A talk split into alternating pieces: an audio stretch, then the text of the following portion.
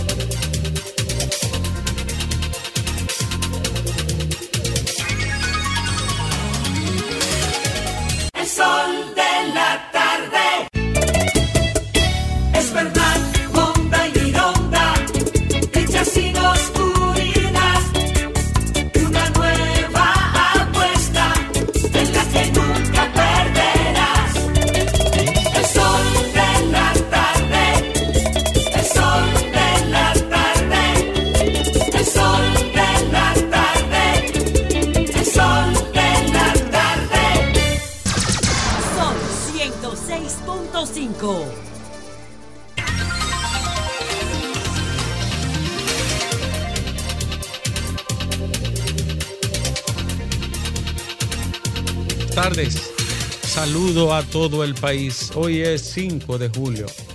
Era el 5 de julio de aquella tarde de 1961. Dos meses habían pasado de la decapitación de la tiranía y de la muerte del tirano metido su cuerpo en un baúl sin cabeza. Tanto que jodió y terminó en un baúl. Ese 5 de julio, Alejandro, llegó la comisión de los tres. Nicolás Silfa, Don Ángel Miolán y Ramón Castillo, el locomón de San Pedro de Macorís. Yo lo conocí con un sombrero grandote, ancho y con un carro Osmóvil de esos de los años 60, 50, de los 50. Ahí estaba la comisión de los tres que trajo al partido que había fundado Juan Bosch en el exilio, el Partido Revolucionario Dominicano. 5 de julio de 1961, Alejandro. Son, ¿tú sabes cuántos años, Alejandro querido? 62 años. 62 años han transcurrido desde la llegada del grupo de los tres que trajeron el primer partido al país durante el largo periodo de 30 años de Trujillo y que había sido fundado en el exilio por la mente brillante de Juan Bosch para combatir la tiranía. Seis décadas después, Alejandro, recordamos el histórico 5 de julio. Así empezamos el sol de la tarde, con una tremenda migraña y con un abrasante calor, pero aquí estamos, frente al país. Y empezamos con las informaciones más importantes de este día. Eh, Alejandro, los apagones son desesperantes. Los apagones son odiosos. Los apagones son prolongados. Los apagones son angustiantes. Los apagones dan lugar a una protesta si continúan. De esa manera abusiva, de hasta ocho horas y más en algunos sectores. Y eso no escapa en sectores capitalinos, del centro incluso de la capital. Arreglen eso. Enderecen esa situación. Busquen energía de donde sea. Pero no pueden someter a esa angustiante situación a todo el país porque es de todos los lados. Y no digo más porque estoy lleno de ira. Y cuando uno está lleno de ira, Alejandro, tiene que cuidar las palabras. No puede ser. Sencillamente. No puede ser, Alejandro. Veamos las noticias. El presidente de la República dio positivo a COVID por segunda vez. Es la sexta figura del país en importancia política que se reinfecta del COVID-19. Acaba de recuperarse recientemente Leonel Fernández y ahora se afectó Luis Abinader. Estaban juntos. Eh, bueno, pero parece que uno va, ¿verdad? Y el otro viene. Porque Eh, puede, puede interpretarse eso. El Tú, tú siempre andas, tú siempre andas aquí quillando. Eh, Yo, yo me siento al lado de Fafa. otro dominicano dio positivo. No, este fue detenido por, ¿sabe por qué? Violencia doméstica en Grandes Ligas. Somos, el- somos el país que Ay, somos el país donde más peloteros han sido sometidos por violencia doméstica y más peloteros han sido suspendidos. ¿Quién fue que sometieron? Ahora se trata de Jimmy Cordero, que es un jugador de los Yankees. Son muchos ya los dominicanos suspendidos y también que han sido llevados a la justicia por violencia doméstica. Qué pena, ¿eh? Es una desgracia. Una desgracia. el Caribe. Eh, señores, la Procuraduría General de la República y la misma Cámara de Cuentas están facultadas para indagar sobre los fallos encontrados en las auditorías que realizó la Contraloría. Es decir, que tanto el ente investigador como el ente contralor del control externo público, que es la Cámara de Cuentas, pueden investigar sobre esas anomalías. Háganlo pues, háganlo. Y Alejandro, la Dirección Nacional de Control de Drogas, acompañada formalmente por el Ministerio Público, allanó la discoteca Silvio el Pulpo. Oye el nombre, Alejandro. No te digo más. Como decía el Quijote de la Mancha en sus andanzas por allá, por la sabana, ¿no? Hay palabras, Sancho, que con sola pronunciarla ya sabemos lo que traen. Alejandro, Salud Pública advierte sobre la venta de medicamentos falsos para tratar diabetes. Tengan cuidado, mis hijos, que lo engañan y entonces se le dispara el azúcar. Ustedes creen que están bien y cuando viene a ver, hasta un coma diabético así. Dice Farideh Raful que los números que ella posee en el distrito están muy bien y que va a continuar en la senaduría. Mientras tanto, el cónsul en Barcelona admitió que tomó alcohol, pero niega que estuviera borracho. Pero no cónsul, mucho. No mucho. si usted no, no estaba ebrio, ¿por qué no se dejó hacer la prueba, cónsul? Cónsul, usted acaba de quemarse. Hasta ahí llegó el procónsul. Usted no, usted no está aquí. Le dieron, ¿sabe qué le dieron allá? Le, le dieron prensa, cónsul. En el periódico El País. Hasta la vista, cónsul. Nadie lo mandó a andar bebiendo en la calle como si se tratara, ¿verdad? Pero fueron dos o Que tres estaba en Postres Río, por allá. Dos o tres traguitos. todo. Bebió a los focos. Ajá, eh, bebió, ¿cómo que tú dices? A lo a lo fo- foqueado bebió. a lo foqueado. Ahí tiene la de él. Y.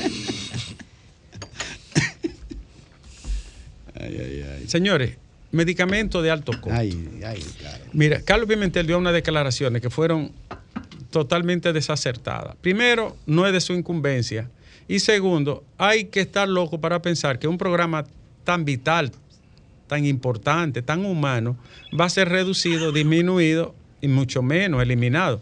Yo ni caso le hice a eso, porque este mismo gobierno, Domingo y yo tenemos más de 10 años metidos en ese programa, silenciosamente, más de 10 años ayudando muchísima gente. Y tenemos familias, no han muerto gente y de todo.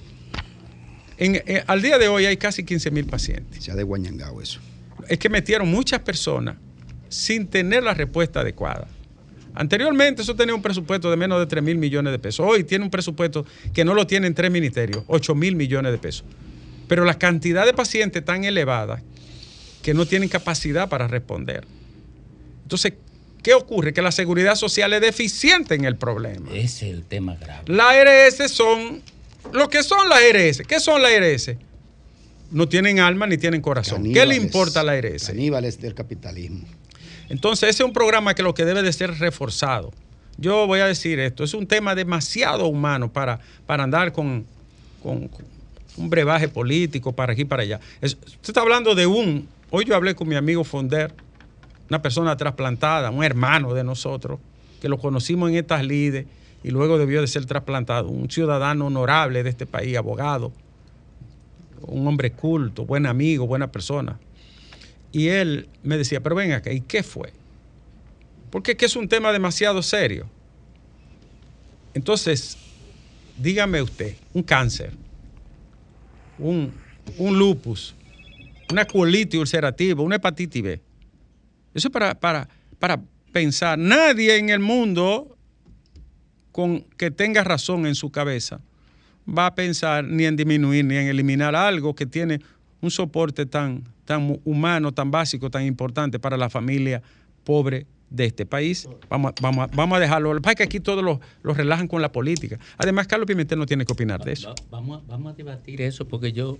Él no tiene que opinar de para eso. no atropellar. el- Porque es un el- tema de política pública. Solo, solo para darle un dato que me acaba de enviar Adolfo Pérez justo ahora. ¿Qué dice? Adolfo Pérez es el director de medicamentos. Prome- Promese pero que además tiene esa instancia dentro de su cosa, pero él no la controla. ¿Qué Él te me- dice él? Él dice, acaba de publicar en un noticiero, que el Ministerio de Salud Pública garantizó la permanencia del programa Claro. de medicamentos de altos costos, pese a que el director de compra y contrataciones dijo que el mismo era insostenible. Claro. Lo acaba de enviar Adolfo Pérez. Eh, pero yo lo que entiendo es que deben de ampliarlo más y meterle más recursos. En un país donde se dilapida y se bota tanto dinero y se gasta de forma inadecuada, superflua. Por ejemplo, aquí en publicidad se gasta todo el dinero del planeta, este mismo gobierno.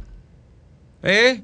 Coge la mitad de eso e inyéctaselo al, al, Bueno, mira, al programa. Yo no, yo no iba a intervenir, pero para no ralentizar tu introito. Pero mira, aquí se gasta 8 mil millones de pesos en publicidad. en, en en Vaselina, la misma cantidad que se gasta en medicamentos de alto costo. Y yo no conozco nadie que se haya salvado con una cuña publicitaria. Ya.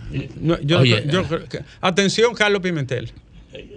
Coge el 20 o el 30% de eso. Pero además, ¿por qué Carlos opina No, porque, porque él no, él no sabe de políticas públicas.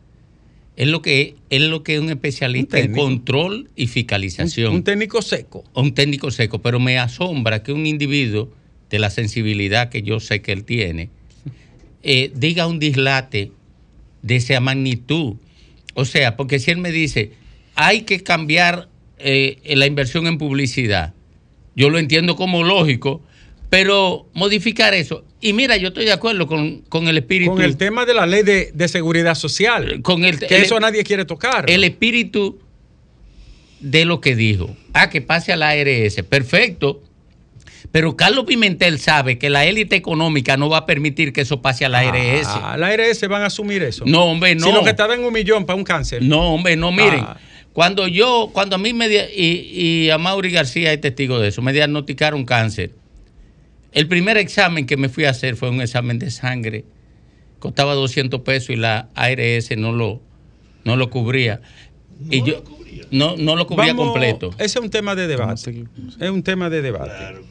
Y lo vamos a debatir. Ahora, a propósito, el Ministerio de Salud Pública dijo hoy que contrario a lo dicho por el director de compras y contrataciones, el programa de alto costo no solo permanece, sino que se va a ampliar y que se está diseñando eso. Porque hay 15 mil pacientes que están fuera del programa.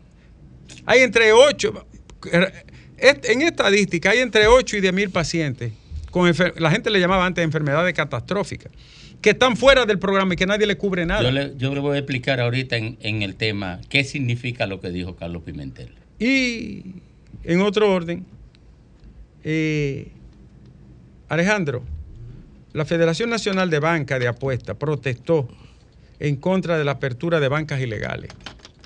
¿Qué vaina es eso de la banca ilegal? eh? Y son, de- son, son, la mayoría son de legisladores.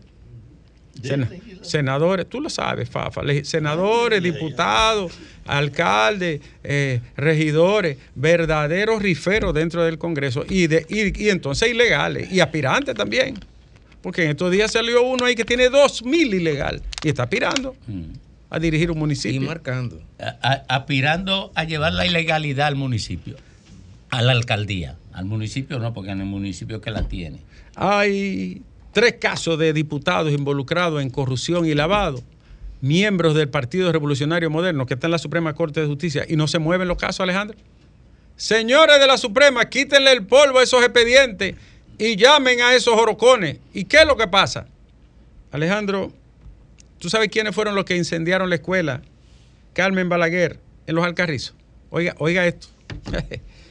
Tres jovencitos, 16, 17 y 18 años, se metieron a la escuela, ¿tú sabías qué? A buscar la nota de la novia que se había quemado para arreglársela. Así ellos le dijeron a la policía. Para ellos arreglarle la nota. No encontraron la nota y por ira y rabia le prendieron fuego a la escuela.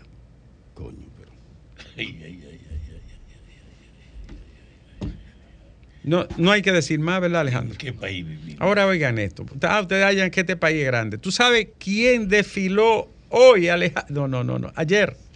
Esto es para caerse de cabeza. Otra, para, otra más para caerse. Esto es para irse de bruces, como diría Neruda. Alejandro, primero fue en España. Primero fue en España. Hubo que sacarla con 15 policías. Porque la multitud, enfebrecida con ella, no quería ni que se fuera. Y oye ahora dó- dónde desfiló. Deslumbró en el desfile de Jean-Paul Gaultier, el más importante del mundo en moda. Súmale a eso que en la Casa Blanca hallaron en el ala norte un polvo blanco. No, no, es cocaína, ya está confirmado. Ya. Ya confirmado. Un, aquí dicen un polvo blanco presumiblemente. Aquello. Alejandro, súmale a eso. Dime si el mundo no está de cabeza. ¿Eh? Dime si, dime si estos no son los tiempos escatológicos. Dime si esta no es la era del milenarismo. ¿Tú sabes lo que es el milenarismo, verdad? Que ya, que, que- que Jesús está ahí, es doblando la esquina que viene en un Uber ahí. Es Jesús viene ahí doblando ahí En un sonata en, mamey. en- en un Sonata Mamey, viene el Señor y viene con un aparatico y un botón, porque ahora no va a ser con agua y fuego, es con misiles que va a acabar esto.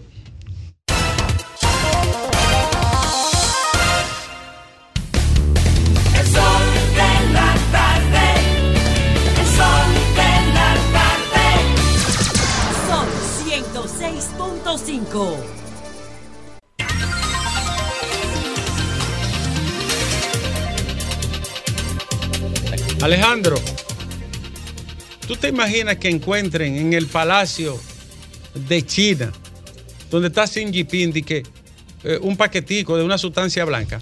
Hasta ¿Eh? hasta Se derrumba el mundo. Hasta de orégano. creo. Oh, eh, y, lo- y- y- y en Estados Unidos hay una cadena de oración. Pero tú te imaginas que ese, que ese, que ese polvo aparezca en Bolivia, en Venezuela, No, en Bolivia tumba el gobierno. en, en, Ya, en ya. Cuba, Ya lo hicieron. en Cuba. ¿Eh? No fue a Samper que le ¿Sabe pusieron qué? algo. A San Pedro La hipocresía de los Estados Unidos. Porque dime, ¿y ahora? ¿Y ese polvo? ¿Lo mandaron del cielo fue?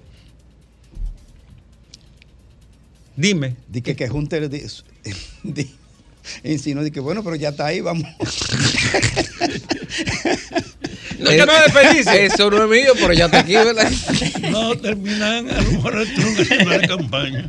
No, no, no, no, no.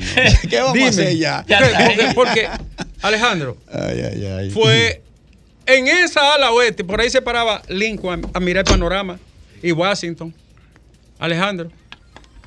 Cuando, ¿Eh? ni- cuando Y ni John Kennedy tenía. pensando Yeah. cómo evitar una guerra nuclear. Y, y ahí por ahí miraba Kennedy a ver si veía a Marilyn Monroe.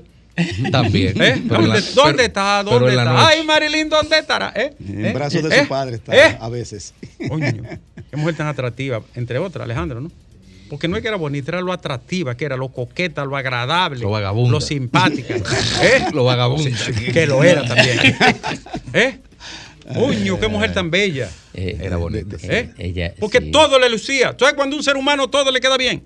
Ande ruba. ande- Sin ropa, bien, con Ca- ropa, bien, con un chin, con mucha ropa, todo bien. Casi, casi derriba ese imperio, esa Oye. mujer. O pero casi lo tumba. Oh, Oye, el papá oye, un crimen de Estado. Coño, entonces Oye. se depresiva la vida, ¿eh? Porque si esa mujer no hubiera sido Oye. eh, depresiva, inteligente, defensora de los derechos, El- amiga, ¿tú sabes de quién? ¿Cómo se llama la, la, la, la- la artista esta? El- eh, la de jazz. ¿Cómo se eh, llama la, la, Franklin, que cantó? No, eh, no, ahorita, no, la otra. Esta J no la otra. No sé, una de ellas. Es la fillera. Es la Fillera. Oh, amiguísima de la ¿Qué? fillera. Cuando un blanco no se atrevía a un concierto de negro, ella iba No, y y ella desafiaba la regla. condicionaba que si no la dejaban entrar, No. no, tocaba. No No, toca- canta- no cantaba. Para que sepa. Entonces, Marilyn Monroe iba a ver a Ella Fillera. Esa que Y cantó lo con el inmenso. y eh, lo grande que lo joven que murió. Concho, tan bella. Que murió, años, no. oye.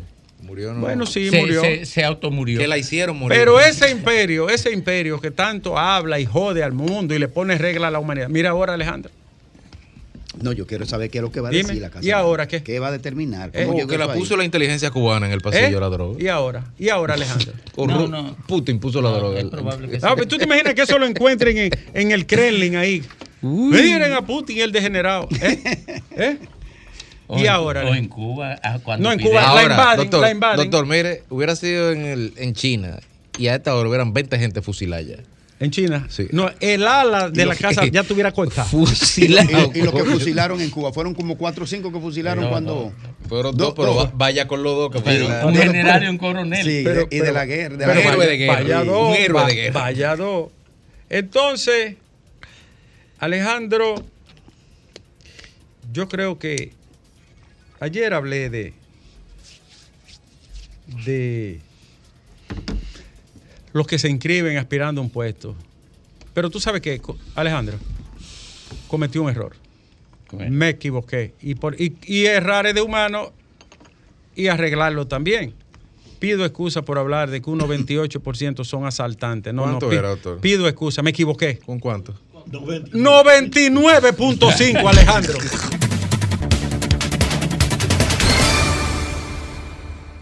Esto no hay que buscar boronitas.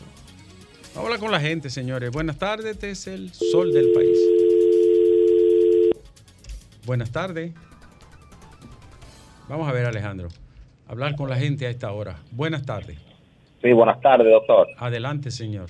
Yo quiero denunciar lo siguiente. Yo soy conductor de Uber y el 911 parece que salió de funcionamiento y somos nosotros que estamos cargando con la gente ¿Por que tiene una emergencia o que se pone malo. Porque la gente llama al 911 y nunca llegan. Entonces tienen que llamar a Uber a, a través de la aplicación y uno como llega más rápido, uno tiene que cargar con eso. Entonces eso no puede ser. ¿Quién, ¿Quién es que está en el 911, Domingo? Tanta queja con ese servicio. Por general. Eh, eh, joder tanto el jefe de eso. Sí, pero el general. El general es- está a cargo de algo, pero no es que está dirigiendo el 911. Pero yo con- Generalmente. Sí. Pero, Abinader, u- no, no, usted yo- va a dejar yo- que eso se, se desnalgue. Mira, mira, Ricardo.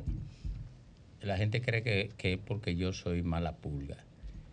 Tú no puedes mane tú no puedes poner bajo el control de un empresario un asunto que para tener, para asistir socialmente, para tener conmiseración para el servicio, porque los empresarios no son buenos dando servicios Porque esa no es sociales. su naturaleza. Porque esa no es su naturaleza. Su lógica es otra. Y entonces Luis Abinader puso eso en mano, eh, eh, él, él se ha casado con tener empresario en el Ministerio de la Presidencia. Porque eso funcionó, porque era Gustavo Montalvo, que era un sociólogo. Y que- un hombre que venía de sociedad civil. que, que- que tenía sensibilidad social, podía dirigir eso, Gustavo Montalvo, pero un empresario no lo pueden no lo pueden Lo poner. cierto es que las quejas, el las 911. quejas llueven y parece que no tienen oído en el palacio. Y me- y Ustedes no tienen oído, no tienen oreja en el palacio, porque todos los días hay una queja de esa vaina. Ustedes no oyen, ¿eh? Coño, pero va a haber que hacerle una vaina. Buenas tardes. Buenas. Que ponga una gente que tenga vocación de servicio social. Ah, Pero el mismo Juan Manuel Méndez puede ser. El mismo Juan Manuel Méndez, pero, con- pero no puede depender de un empresario. Ya. Y que Buenas le pongan tardes. los recursos, obviamente. Sí, buenas tardes. Es- y es verdad que es una queja constante. Diga usted. Sí, sí, pero debemos tomar en cuenta también. Baje, baje el volumen de su radio a cero para que no haya feedback. Sí, le decía que se debe tomar en cuenta Sí. que muchas de esas denuncias son políticas. Son miembros de la oposición que llaman solo para... Hermano, la perturbar. queja es constante, querido. Sí, Pero lo que se ve pero- no necesita denunciante. O sea, lo que se ve en la calle no necesita que nadie No, lo denuncie. y, so- y a veces son usuarios. Nosotros, aquí nos llaman usuarios, querido. No, eh, Buenas tardes. sí, buenas tardes. Habla Mercy del Centro de la Fe. Adelante. Eh, yo le pregunto a ustedes que están en los medios todos los días, ¿cómo lo vamos a hacer en este país? En el censo se pierden dos mil y pico de millones y no se sabe nada, ni se sabrá, porque eso fue un disparate. Cogen y destruyen casi tres mil millones de pesos en libros que compraron, lo votaron. Díganme ustedes ahora, este gobierno ha cogido más de 29 mil millones de dólares prestados y no se ve en qué Ayer- se ha invertido. Ayer no clavaron 600, ayer. 635. Pero 635 nieve, nieve. millones. Ayer, así como beberse un Nieve. vaso de agua. Doctor Nieves, Sí. y los ingresos del Estado, los dineros que están entrando, los impuestos, de todas esas cosas que se cobran para el Estado, ¿qué están haciendo todo esos dineros que aquí para hasta para hacer una letrina para que un campesino desee, que tienen que coger un maldito préstamo?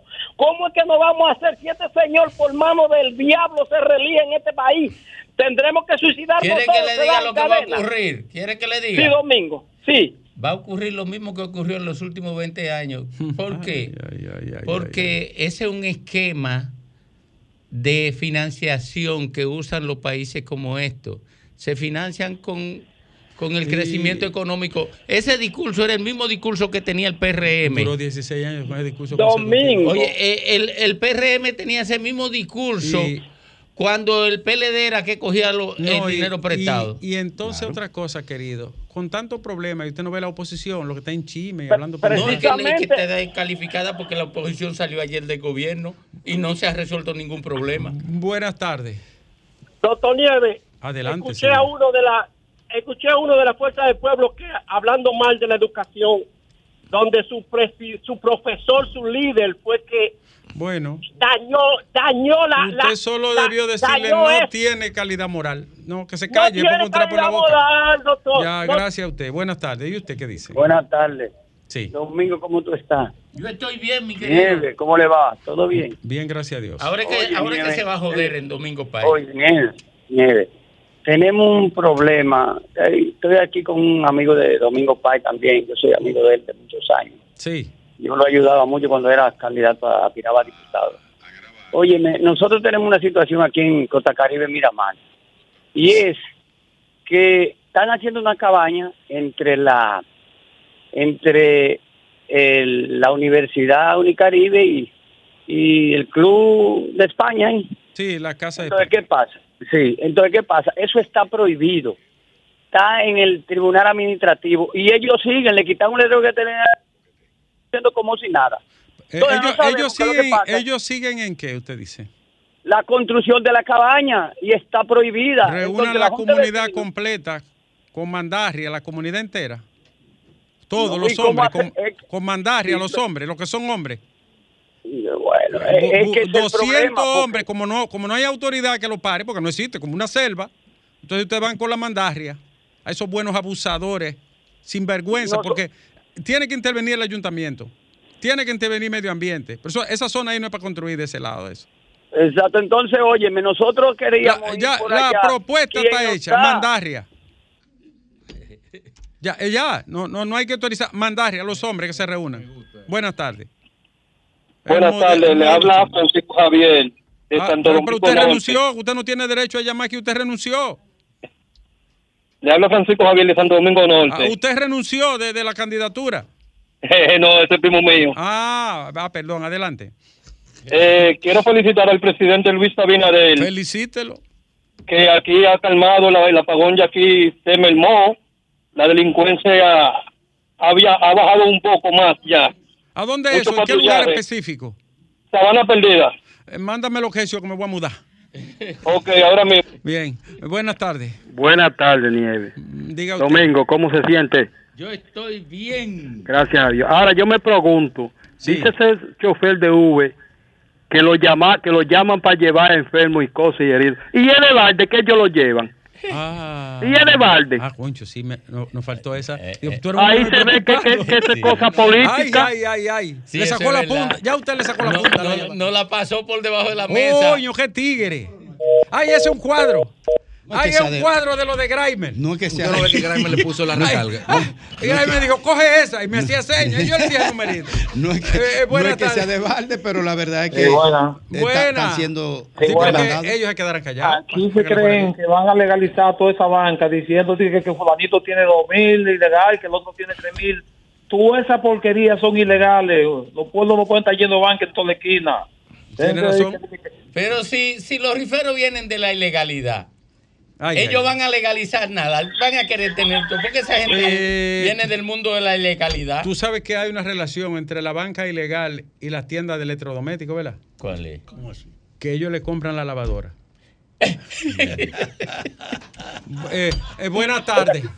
Eh, buenas tardes. Buenas tardes, doctor Nieves. ¡Oh! ¡Ey! Llegó, llegó uno Buenas que apoya Buenas tardes, a, a mi amigo. en Santo Domingo. Buena- Este. buenas tardes, mi amigo Domingo Pay, a. Gren- a, a, a Jovine, a, a Greimer, a Lenchi, a, a Diurca y a Don Fafa Tavera. Venía Domingo, ¿cómo te, en te ti. llamo? 50 camiones vienen en camino. Pero si tú 50 camiones, pero date una vuelta por la por Brisa del Este, Ay, ay, que ay, tienen más de dos semanas que no pasan los camiones y están los vertederos que eso que eso que eso manda madre ahí en Brisa acá, del Este. ¿qué número es que ese? si ¿Qué no hay gerencia, es mira, óyeme, mira, mira, es que si no hay Fidel, déjame gerencia, hacerte una pregunta. Porque Dime. tú sabes que ya yo no vivo en Santo ¿Te, Domingo. te Este. inscri- te inscribiste Sí. a, a regidor? no, no, no, no, no, yo no, No. voy a perder mi tiempo, yo No, en no. eso yo no voy a, Oye, no, no, ¿Cómo no, que mi tiempo? Fidel. no. Fidel. Dime. Si, si están comprando camiones todos los años, muchos. Todos los años, sí. Oye, todos Sí, los sí. años. Ajá. Y cada vez hay más basura. Es que los camiones lo están comprando llenos de basura. Parece que sí, parece que lo están comprando. O son, o son camioncitos de esos de juguetes que están comprando. No. Porque Visa Este está, llena. Pero, no, pero- investigame sí. eso, a ver si es que están Sí, comprando eh, los camiones llenos de sí, basura. Óyeme, di- dime, dime, Una- Nieve, Nieve. Una un hombre que. Sí, dime. Eh, ¿Quién es el candidato de la Fuerza del Pueblo alcalde en Santo Domingo Este? No lo Bueno, aquí, hay, aquí hasta ahora, el que, el que veo que, que, que está caminando, que está haciendo política para, es Julio Romero. Julio Ah. Romero por la fuerza del pueblo es el que yo veo. Hay varios candidatos más, pero son candidatos, No, pero son pero candidatos Fidel, a la escondida. Pero Fidel, por qué él pero, se salió de pero la Fidel, Oye, tú ¿y que dónde tú dejas a Haisel González entonces? Un joven sí, talento. viene No, pero arreglando, yo no estoy.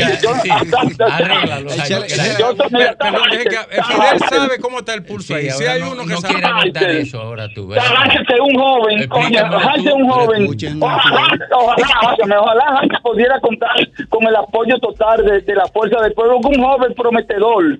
Pero yo estoy diciendo que al que yo veo más activo, Ah, más activo de la fuerza del pueblo en el municipio de Santo Domingo Este, es a Julio Romero. Yo no estoy diciendo que va a ganar ni que está arriba, ni. Oye. eh, pero Hácar es, es- es un- una joven promesa y, y, y tiene mucho por qué dar. Eso, eso es así como dice Sí, sí, no, eh, pero, es así. pero, pero yo vine, se refiere a Julio Romero. Joven promesa, Julio Romero. Una promesa formidable para la alcaldía de Santo Eh, Mira, pero, dime pero eh, ahora. Nieve, tú eres un hombre que tiene mala suerte como Liquito, como la- el personaje aquel que hacía Luisito Martín. Ay, ay, ay, ay, Es sí. verdad, es verdad lo que dice tu amigo o lo que dijo tu amigo, porque ellos después que meten la pata hasta los hondos allá, hasta Sí. los hondos, dice que lo sacaron de contexto. Es verdad lo que dijo el director de compra y contrataciones, tu amigo, tu hermano, Carlos Pimentel. Carlos Pimentel. Sí, que el programa de alto costo de los de los medicamentos, que esa cuestión es insostenible, que esa cuestión hay que quitarlo. Es verdad lo que dijo tu No, él amigo. no dijo que hay que quitarlo, no dijo eso. Bueno, porque yo, yo te voy a decir algo. Se le puede criticar más que toda la vaina que se le puede criticar al PLD, que yo se lo critico, se lo, se lo critica eh, eh, Domingo Pay y muchísima gente. Por ese programa se sostuvo aquí en el, en el, en, Ay, en- pero en el noso- PLD. nosotros trabajamos con ese programa toda la vida. Oye, tú sabes la gente que ¿cómo este nosotros hombre se le salvamos tapa? con ese programa. ¿Cómo los préstamos que coge el PRD, papá? ¿El PRM para qué entonces? Eh, ¿Para qué? Carlos, Porque estamos- Carlos Pimentel Sí. se va a ganar el Sí. premio el viernes. Sí. El huevo más grande, un dinosaurio. Sí. Pase buenas tardes. Gracias, querido. Buenas tardes. Buenas tardes, buenas tardes, ilustre. Adelante, Mire, le ha hablado a Mel, de aquí del distrito. adelante. Miren, señores, eh, el, ese asunto de la Cámara de Cuentas parece ser que la van a dejar así, parece Ay, ser. ay, la-. Pero es que antes no servía No, y pero- había cosas y había de todo y ahora eso lo están defendiendo. No, ahora ya No, pero- ahora es bueno, no, se pero déjeme-. Déjeme decirle, mire, yo escuché en un mensaje a- que Domingo Pike decía que eso fue producto, ¿verdad?, de ver metido a la fuerza del pueblo. Yo digo por lo siguiente, Bueno, si usted supiera el cuadro que hay ahí. Déjeme decirle, déjeme decirle, eso es lo que voy ahora. ¿Por qué están todos los partidos políticos como defendiendo que sí, que no? Pero además, yo creo que el problema está en el que el PRM, todo lo que le pone la mano lo destruye, por ejemplo, y no, y no da respuesta, que eso es lo grave. Yo le pregunto, esa, ¿por qué el presidente quita a los funcionarios? No los quita, los premia y los manda a otro lado. Ese señor de la Cámara de Cuentas, hace rato que debe haberlo quitado de ahí un juicio político, o él lo haber renunciado, pero no hacen nada. Es que este gobierno es un gobierno de desorden. Este gobierno es un, dos- un gobierno de- del caos. Mira, eh, mire, doctor Nieves. Aló. Y sí, le escuchamos. Mire, aquí el sistema, usted que es una persona eminente que hay que escucharlo, es un gran ser humano, una persona con vocación de servicio, me dio clase en, en el Ministerio de, eh, de, de- Ministerio Público, aunque Ah, ya usted, usted fue fiscal. Claro, sí. ¿Cuál es su apellido? Duamel Hernández. Oh, sí, sí, me, claro que lo recuerdo. ¿Usted ya está retirado? Sí, sí, ya estoy retirado. Oh, un placer, hermano, claro. Gracias. claro. Mira, mire, Nieve. Lo que yo me pregunto es, es que aquí el sistema de justicia colapsó. Oiga, hermano, aquí colapsó el sistema de justicia. Eh, y entonces, no hay como una vuelta, como que todo lo enredan. El gobierno como que no tiene salida a nada, como que no, no sé, yo creo, yo, para mí, que el presidente Abinader yo digo, cubrió al pueblo dominicano porque él no sabe de nada. Ahora él no sabe de nada, pero ah, eh, hace tres años que él sabía de todo. Y yo digo, como dominicano al fin y como ciudadano, que el presidente, óyeme, ahora va a tener que coger todas las carteras y él dirigirla. Tiene que dirigir la policía, tiene que dirigir migración, tiene que dirigir agricultura, porque todos los estamentos del Estado es un caos. Bien. ¿O no es así? Gracias, querido, por llamar. Un abrazo. Hola. Alejandro, eh, vamos a recibir estas para que cerremos entonces.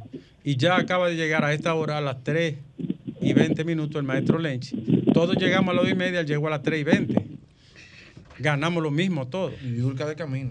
Y Diulca no ha Que Dios llegado. te bendiga. Buenas tardes. Buenas tardes, Ricardo Nieves. Adelante, caballero. tú conmigo, ¿viste?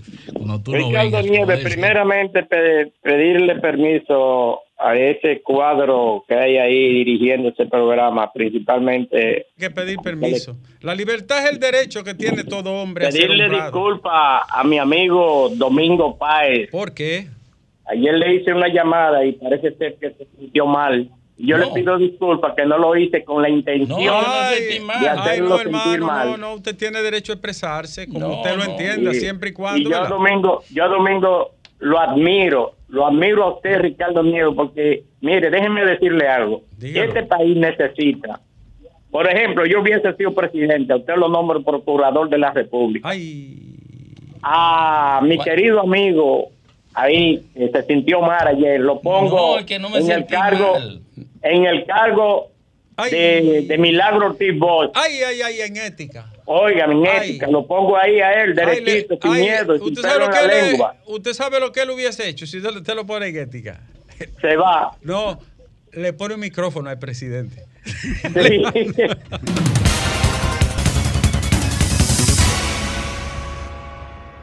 Sol 106.5. 3.25 minutos aquí en el sol del país, el sol de la tarde. Hablaba yo ayer domingo de amigos y de personas de diferentes puntos del país y de aquí de la capital, naturalmente, que están en diferentes partidos. Yo decía de la propuesta municipal de Domingo Contreras. Hablaba de él y de su propuesta, de su dominio sobre el tema de la municipalidad. Hablábamos de diputados, de regidores y también de aspirantes a senadores. Y mencioné el nombre de un amigo y un hermano de esta vida. que es del PRM y que tiene muchos años siendo diputado y en las actividades políticas. Y precisamente está con nosotros hoy un aspirante a senador por la provincia Santo Domingo, la más grande de las provincias del país. Y por lo tanto es la senaduría que tiene más votos, Domingo, ¿verdad? Sí, Es la, sí, es la senaduría sí. más... No, no, na- ninguna se le puede igualar. Con nosotros, señores, señoras, Amado Díaz, aspirante a senador de ese difícil mercado electoral de la provincia. Gracias a todos ustedes. Yo no quisiera aquí reeditar un programa del De aquí pasado. salió Iván Lorenzo, senador. Sí, pero yo no quisiera reeditar en un programa como Ahora, este. después se cogió el barrilito para él solo. No. Ni Guineo mandó para acá. No, no, no, no. Lea. Iván, Iván reparte. Iván es mi hermano. Es hermano de nosotros. Iván es mi hermano. Y hermano mío también. Yo Yo, no quisiera que me pase lo mismo con Graeme y, y con. sabes que todo el mundo Y con reparte. Lenchi. No, no te va a pasar porque tú lo vas a administrar. Ah, ahora sí estamos hablando. Lenchi está aspirando. A, sena- a diputado. ¿Y tú, Graeme? Oh. Eh. Mira, yo no quisiera que rediten ustedes por la amistad que tienen conmigo un programa que hubo en el pasado aquí, que los comunicadores le decían una huevita, algo así era que el programa de aquel. De, Eh, píchala blandito, Sí, ¿no? algo así. A lo hembra, No, como no. dicen en el Cibao. A No, para nada. Yo estoy abierto, yo, le dije a Nieve. La primera pregunta que yo te voy a hacer es: tú has sido diputado por la circunscripción número, número uno, número No, no, uno no, de, no. de- de Santo Santo, Domingo Domingo, Este. ¿Cómo tú pretendes pasar a senador si los demás municipios no han sido de, de tu incumbencia ni esas circunscripciones tan grandes? ¿Cómo tú le vas a ganar a Cristina, por ejemplo, o a Antonio Tavera, que es un senador que ya tiene tres años? No, no es una tarea un tanto difícil, para no, mira. decir otra cosa. Mire, estructurar una campaña, y en esta mesa, por lo que veo, habemos muchos políticos. Estructurar una campaña eh, a una circunscripción y a una provincia, lo único que varía es la territorialidad, el espacio. Pero es la misma campaña, visitar a los compañeros, hacerse relaciones públicas, hacer esto que estoy yo haciendo aquí. Es decir, la estructuración de la campaña es la misma, lo único que tú amplías es el rango, porque tiene que visitar municipios donde probablemente tiene que hacer más de este tipo de cosas que lo común que es visitar a los compañeros, hacer reuniones y ese y bandereo, mano a mano, eh, volanteo, que cuando ya tú amplías un, un- un rango de acción, tienes que hacer más este tipo de, de- de actividades, de programas así, y mucho más con lo absurdo que resulta eh, la demarcación territorial de la provincia de Santo Domingo. Los recursos. Eh, Los recursos. es Tú que vas a enfrentar- Es que hay que, hay que, hay que ver de qué, de qué acepción tú me planteas los recursos, si son económicos o los recursos intelectuales. los- No, no, tú lo- sabes, tú Ah. sabes. que- oye, sí. Ah. Ahí no vamos a. La- a- la logística. la- a- El APL, el famoso APL. No, no, oye, mira, te hablo de los recursos de manera deliberada. Eso fue lo que nos venció a mí a Domingo allá. Oye, te hablo Nos de- salieron unos riferos, muchachos. Eran cajones que yo. Oye. Es Valentín. De manera deliberada. Primero, eh, tú eres. tú A las dos semanas todavía estamos bebiendo diclofenac. de los golpes. Yo tengo una pregunta. Sí. Yo he estado insistiendo aquí en que ya comenzó la campaña. ¿Qué pregunta tan difícil te va a hacer Fafa a ti, eh? Y que la, No, gente, mío. que la gente que, Ese es mío. que aspira, yo le pregunto, ¿tú tienes alguna motivación? ¿Tú tienes algún tipo de proyecto? ¿Tú tienes algún tipo de idea de cómo tú debes representar tu provincia o qué tú hacer? Mira, lo primero es que nosotros, y fue una idea en la que Fafa también participó y le toca su pedazo, nosotros descentralizamos pero no organizamos. Es decir, nosotros creamos municipio dormitorio al final.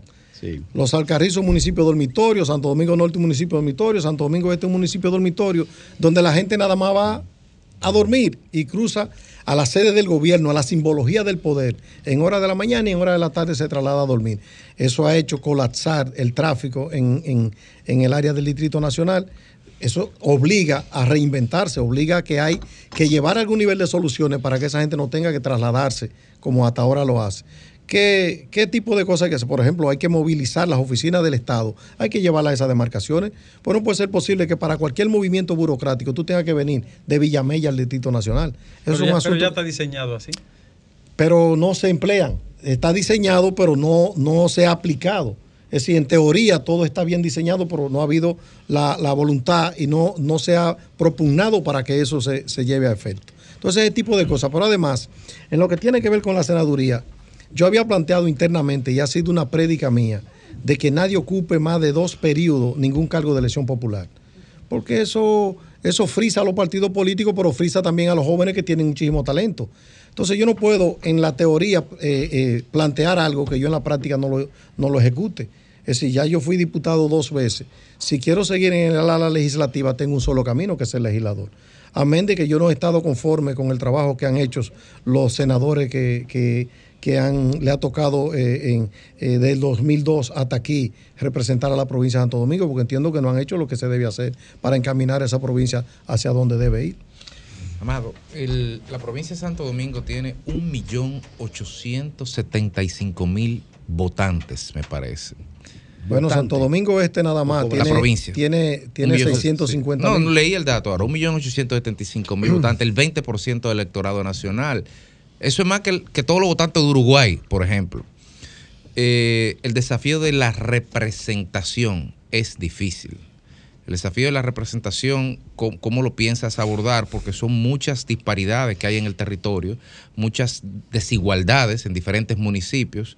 Eso por un lado. Y por otro lado, a lo interno del partido, ¿qué se está pensando de cara a la selección del candidato? ¿Será por encuestas? ¿Será por reservas? ¿Cuáles son las alternativas que hay sobre la mesa? Voy a empezar por donde terminaste, por lo último, es por encuesta que vamos. Eh, lo que tiene que No ver está con- reservada la. No, lo que tiene que ver con la representación. Mira, lo primero es que yo anuncio, yo lo he dicho, yo he sido reiterativo con eso, yo estoy de acuerdo con la división territorial. Es un absurdo la conformación de la provincia de Santo Domingo. Eso de tú colindar con Bonao prácticamente, con San Cristóbal, con San Pedro y con, y con Monteplata es un absurdo.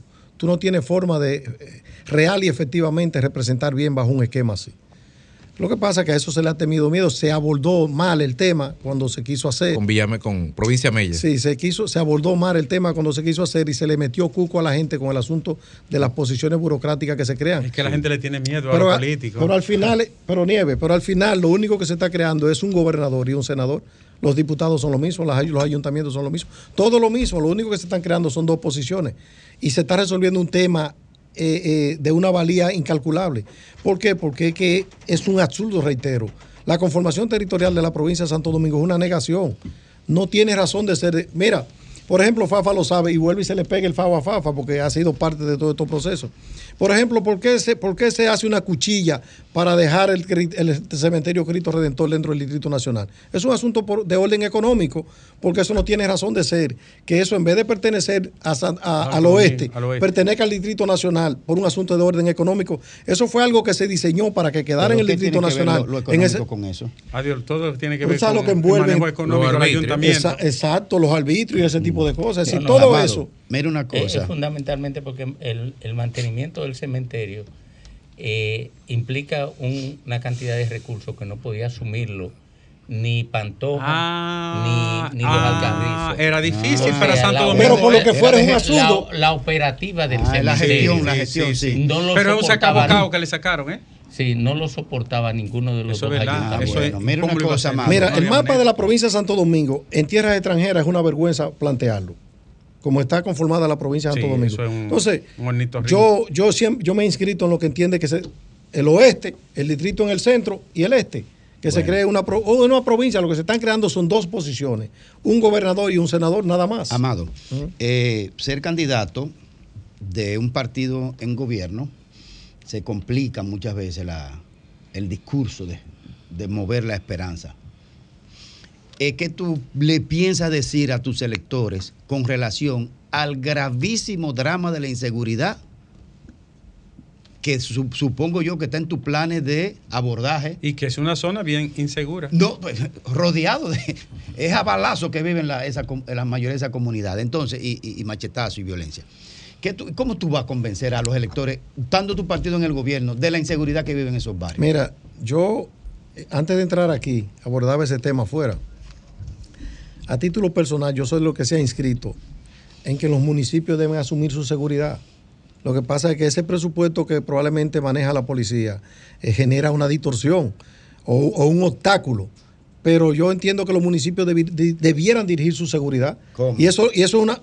Bueno, Porque existe lo que se llama la policía municipal para que se encargue de la seguridad del, del municipio y una especie de policía federal. Bueno, eso funciona en Europa. Aquí, aquí yo no sé. Pero en toda parte funciona, en toda parte funciona. En en Colombia funciona y en toda parte funciona. En Colombia Pero ¿cómo tú le vas a vender al electorado tu, tu plan de, de- de seguridad para la provincia Pero- cuando tu partido está en el gobierno? Pero oye, es, es que eso, eh, por cierto, yo soy el secretario de seguridad de- de- del partido.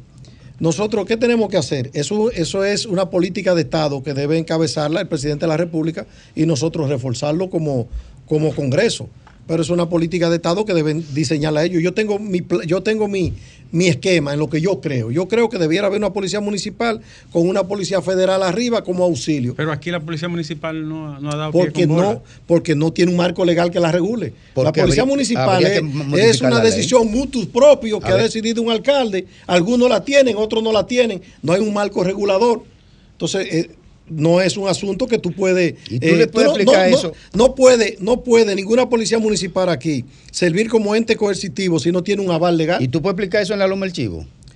Para que te entiendan. Eso se, eso se entiende en toda parte porque es un asunto que opera. Es un asunto, a la gente lo que le gusta es la operatividad, la, la franqueza y la Lo operatividad que de la cosa. gravemente está diciendo que el gobierno está achicharrado en seguridad y que entonces tú vas a tener que hablarle de seguridad a la gente. Pero yo planteo, pero yo donde quiera que vaya voy a plantear mi misma posición, esto es lo que yo creo. Amado. Ahora yo no soy el gobierno para implementarla. Amado.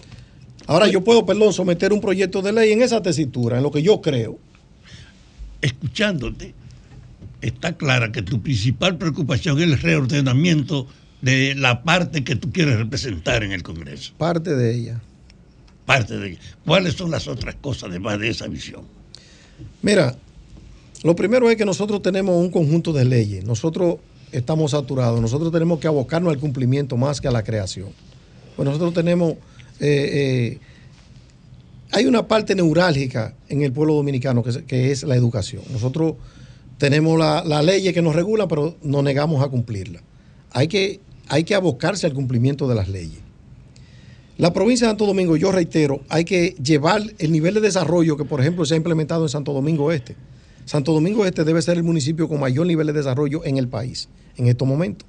¿Por qué? Porque, el- el- por ejemplo, el Distrito Nacional ya, to- ya tocó fondo en lo que tiene que ver con la verticalidad, pero Santo Domingo Este no. Santo Domingo Este le queda, le queda todavía muchos, muchos años de cumplir con el tope de la verticalidad. Me refiero a la, a la construcción de edificaciones y ese tipo de cosas. Y se han estado haciendo las regulaciones.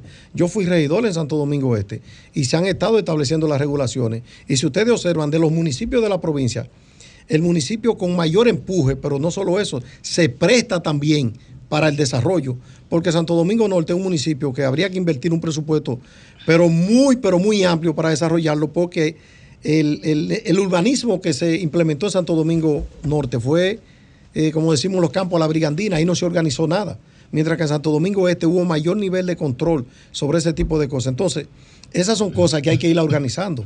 Hay que ir a los municipios, hay que crearle conciencia de que en lo que tiene que ver con urbanismo tiene que haber algún nivel de regulación, porque no podemos seguir así construyendo eh, eh, edificio y edificio, por ejemplo, a veces sin parqueo. Pero en Santo. Domingo Norte usted se encuentra que usted va por una calle y hay un poste de luz en el mismo centro de la avenida, por donde usted va.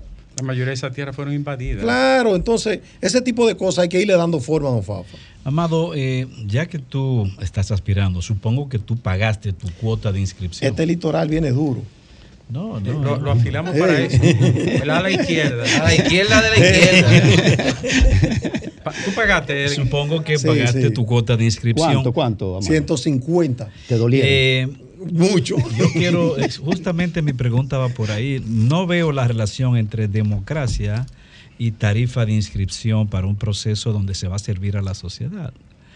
Se ha criticado mucho el vínculo de, de candidatos electos, por ejemplo, a nivel de diputados, con el mundo del narcotráfico asociados al PRM. Entonces, ¿qué relación tú le das a una cuota con la democracia, con el proceso democrático de un país? Mira, Si acaso eso no es un factor que Si estimula tú le preguntas Amado Díaz- ese, vínculo indebido de Y es dinero. lo que está haciendo, yo te diría, no estoy de acuerdo. Ahora, te voy a decir algo también. Cuando tú te inscribes en un club gallístico, en un gym, en cualquier estamento, tú aceptas reglas, tú eres reglado. El PRM estableció esa regla y yo estoy obligado a respetarla. Ahora, Pero yo- eso es democrático. Ni siquiera es legal porque es inconstitucional. en el derecho a elegir y a ser elegido. Si yo me hubiese aparecido en un estado de rebeldía con, una, con un notario, con un notario a inscribirme y no me aceptan la inscripción por ese elemento, pues lógicamente que el partido va a tener consecuencias. Sin embargo, te, te- te reitero, uno acepta reglas y esas son las reglas que estableció mi partido. Yo trato de ser lo más disciplinado posible y acepto ese tipo de reglas. ¿Tú te atreverías a apoyar otro candidato Mira, al mar- a la presi- perdóname, a la presidencia por el PRM, que no sea Luis Abinader? Yo estoy con Luis porque creo que es el principal activo y porque es el que nos garantiza el triunfo. Si hubiera otro que lo garantizara, pues lógicamente porque esto no es una, una monarquía.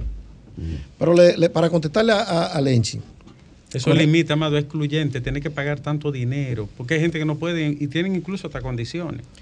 eh, yo estoy de acuerdo, yo estoy de acuerdo que no debería ser, pero reitero, son las reglas que se establecieron y no voy a hacer la nota discordante porque estoy reglado. Pero miren, le voy a decir otra, otra Tampoco con puede relación. reivindicarse como democrático un Una cosa. Con relación, Lenchi, con relación a los Pero asuntos al- del al. PRM, al PRD le criticaban que no cumplía reglas. Y entonces cuando el PRM pone sus reglas y la están cumpliendo, No, también se el lo PRD critican. también tenía Pero- cuota. pero no te- el PRD también tenía cuota y se le criticó también. Pero nosotros sí que aprendimos, porque noten que no ha habido ningún problema. Pero no era el PRD. Nosotros aprendimos de los errores. El PRM es un partido totalmente diferente. Se inscribieron 4.200. Pero no hay nota discordante. Amado, Ahí la fuimos gente- todos contentos. Y tal vez no tan Contento. contentos, pero fuimos a cumplir con, 150 con el mandato institucional. Entonces. 150, con eso se compran tres vacas. Sí, pero no, eso no es verdad ya. Eso no, es.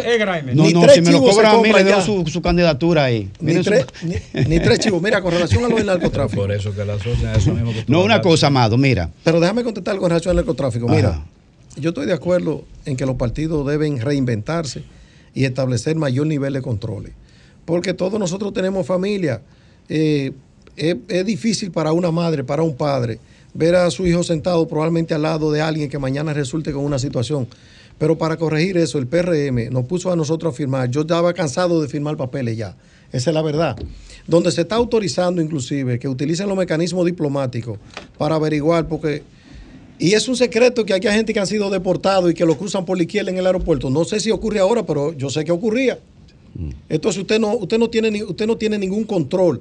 Cuando usted llegó aquí, usted viene deportado a los Estados Unidos de cumplir no sé qué tipo de condena, pero puede ser la más gravosa. Entonces, en el PRM ahora se establecieron controles para investigar aquí y no sé bajo qué mecanismo, investigar donde quiera que haya que investigar y nosotros autorizamos ¿Qué, mediante qué, qué- declaración qué va a hacer el PRM finalmente con para el- que investiguen ese tipo de cosas. Amado, candidato a senador, ¿qué va a hacer en tu bancada eh, eh, en el PRM, en la Cámara de Diputados? ¿Qué va a hacer con los sindicados, eh, congresistas, sindicados vinculados y uno detenido en Estados Unidos por temas de narcotráfico? ¿Qué van a hacer con eso? No, es que ¿Qué se- es lo que piensan hacer con eso? Es que la se Cámara, es que la Cámara, Se inscribió la mayoría. es que la Cámara Está legalmente no puede hacer nada porque para No, eso no, es al PRM que me estoy refiriendo. ¿Qué, qué Bueno, piensa hacer el PRM? Pero el PRM lo que tiene que esperar que el Ministerio Público haga una investigación, eh, instruya los procesos y determine si hay mérito o no para apoderar a, a- a la Suprema Corte de Justicia. El PRM tiene que acogerse porque inclusive la Constitución te establece que hasta que la, tú no adquieres la autoridad de la cosa juzgada.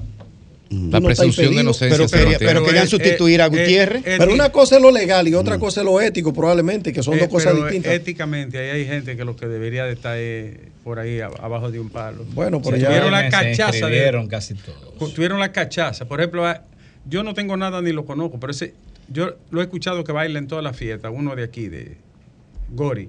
Yo lo vi ahí inscribiéndose. No Bueno, todo lo que están Con, con la misma hiel.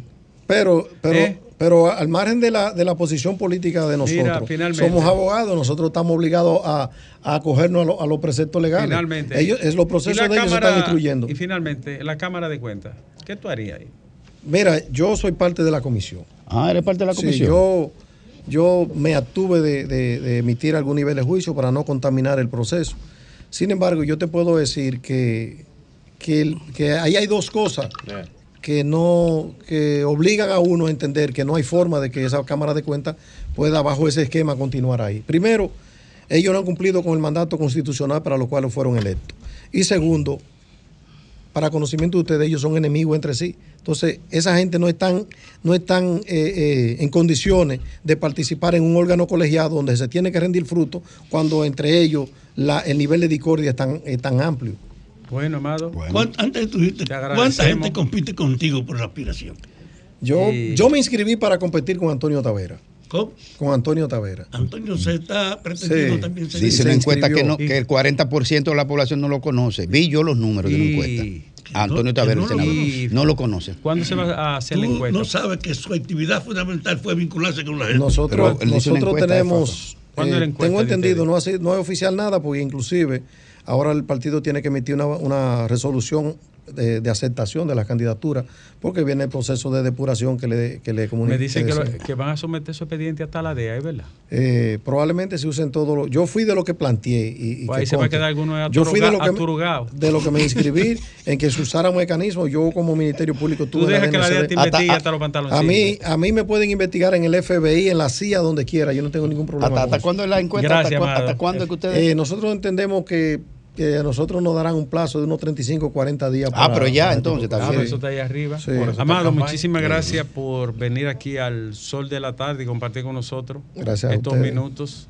Que tenga suerte. ¿Y, y quién, quién está arriba como partido allá? Sí, pero dime la verdad. No, no, no, el PRM sigue. Esos son dos partidos peleando por una misma militancia. Es un reciclaje. Eh, eh, lo, lo que pasa con el PLD. Claro, esos son dos partidos peleando por una militancia. Y Manuel, la gestión de Manuel le ha afectado a ustedes. Es probable que sí. Lógicamente, el estado situacional, la imagen de Manuel al día de hoy, y eso él mismo tiene que admitirlo, no es la misma que hace tres años. Ya. Él, él ha tomado deciciones que yo inclusive le recomendé. Me que no hiciera. dicen que Julio Romero viene por el carril de adentro. Alejandro Romero lo lo rebasando por la derecha. El sol de la tarde. El sol de la tarde. Sol 106.5, la más interactiva. Una emisora RCC Miria. Activa tu token digital en la app Banreservas. Realiza pagos y transferencias sin la necesidad de la tarjeta de códigos. Busca el icono de tu token digital en la pantalla de bienvenida de tu app Banreservas. Y si aún no puedes visualizarlo, espera a que sea habilitado en tu aplicación. Recuerda que el banco nunca te enviará enlaces por correo para activarlo. App Banreservas, tu banco fuera del banco. Banreservas, el banco de todos los dominicanos. Impuestos Internos se consolida como modelo de eficiencia recaudatoria. Más de 1.5 billones de pesos recaudados en dos años lo confirman. Somos más cercanos. 170 mil personas han recibido educación tributaria. Hemos mejorado más de 30 servicios en la oficina virtual, RNC en 24 horas y un facturador electrónico gratuito para MIPIMES. Avanzamos hacia la administración del futuro. Dirección General de Impuestos Internos, cercana y transparente. De la tarde.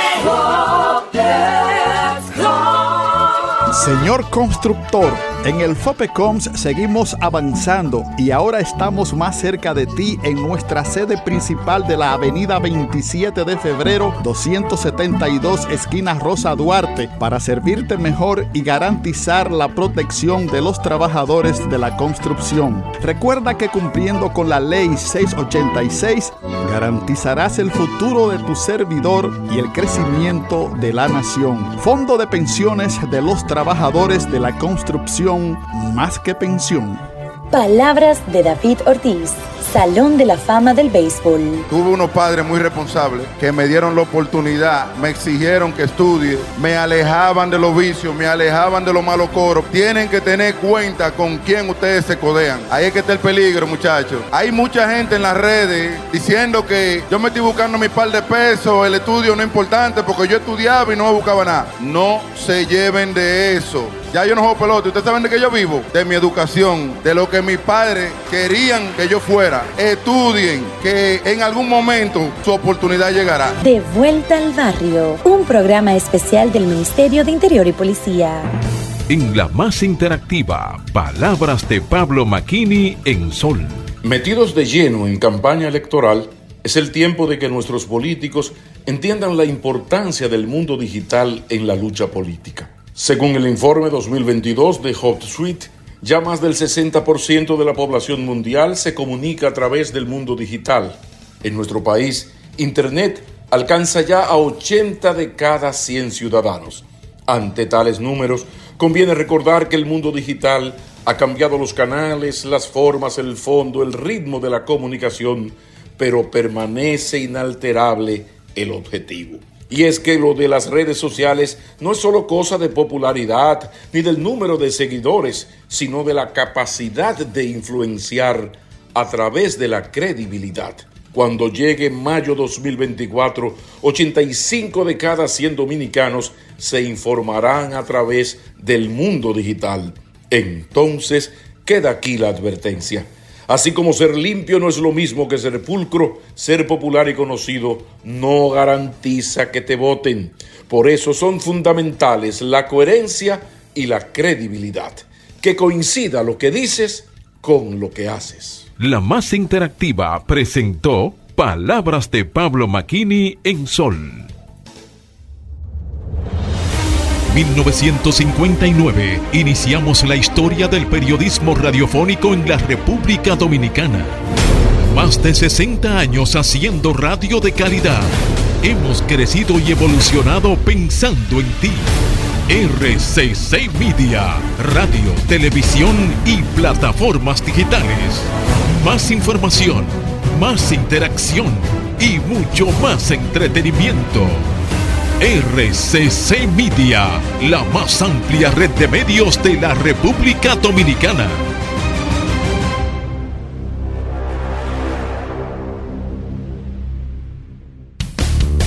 El sol de la tarde. El sol de la tarde.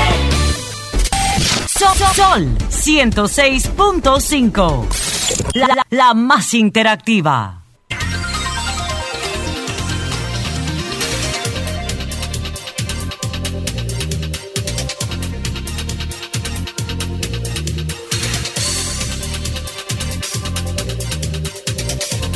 Ocho minutos completan las cuatro de la tarde aquí en el sol del país, en el sol de la tarde.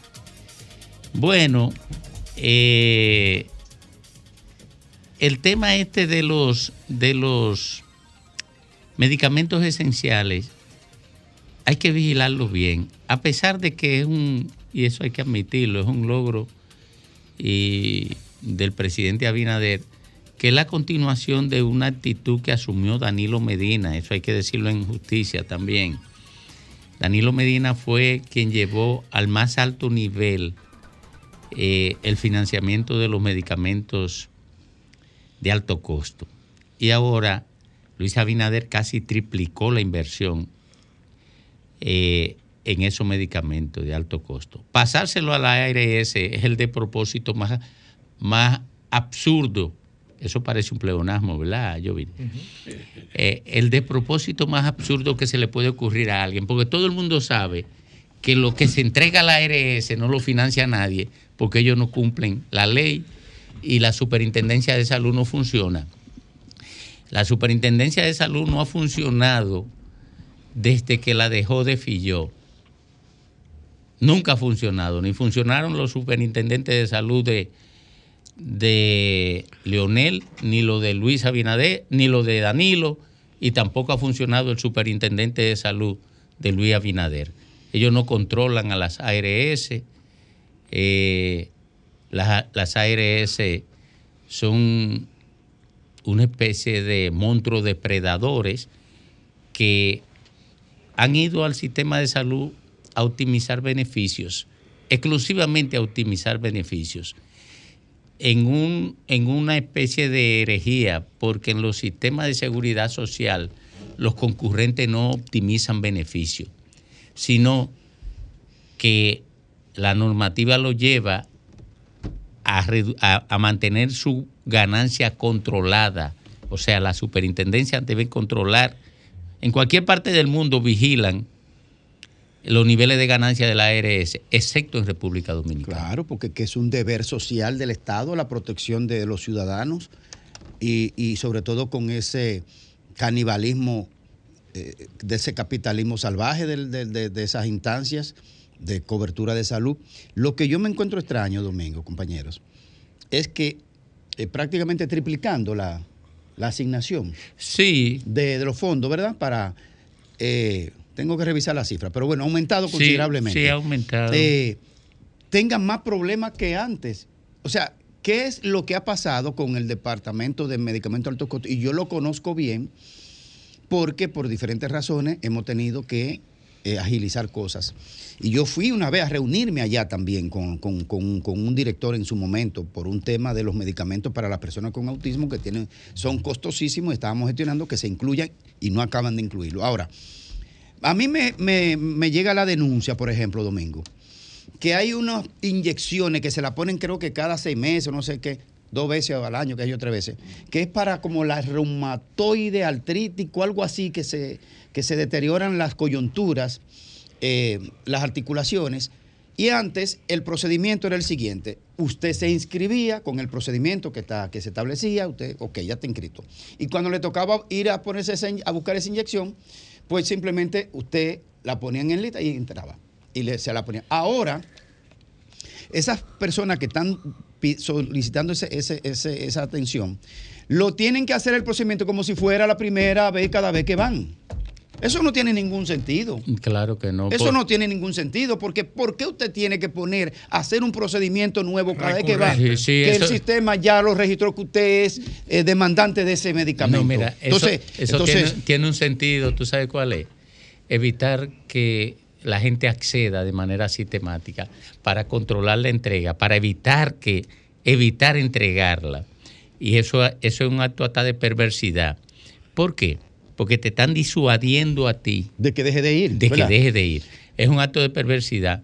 Pero una de las acciones más humanas y más nobles de- del presidente Abinader, igual que de Danilo Medina, fue ampliar ese programa de medicamentos. y tenía de- prestigio, ese programa tenía un valor social Oye, increíble. Mira, eso llegó Se ha derrumbado. a un nivel eh, que expresaba su condición humanística con Fred Hidalgo, eh, que es un hombre muy sensible. Ustedes me han visto a mí defendiéndolo Sí, frente sí, a las acusaciones. De, eh, la vaina antipulpo. Todo el que- que lo conoce sabe que es así. que todo el mundo sabe que yo lo defiendo porque esa fue, ese fue un abuso del Ministerio Público. No tienen una sola prueba contra él de nada, ni de enriquecimiento ilícito, ni de sobrevaluación, ni de, de, de ninguna irregularidad impu- imputable a él. Fue un abuso y se verá al final. Gente, gente, gente como esa persona y con gente como Enriquillo Mato, por ejemplo, que estaba en el sistema, en el, en- eh, y creo que dirigió en, su momento ese programa Ese. también. Enriquillo Matos, un tipo correcto también. Sí. O sea, Hay al- hay Pero él no- gente, él no hay está gente- imputado. No, no. No, está. pero lo mencionaron una vez también. Ah, bueno. Sí. Hay algo que, que yo honestamente no entiendo. Confieso que no le he dado seguimiento al tema, solamente lo he visto muy superficial, que es el, el hecho de que el director de la dirección de, de compra, Carlos Pimentel. Carlos Pimentel, se haya pronunciado sobre ese tema, indicando hacia dónde debía de reorientarse el programa de, de medicamentos de alto costo.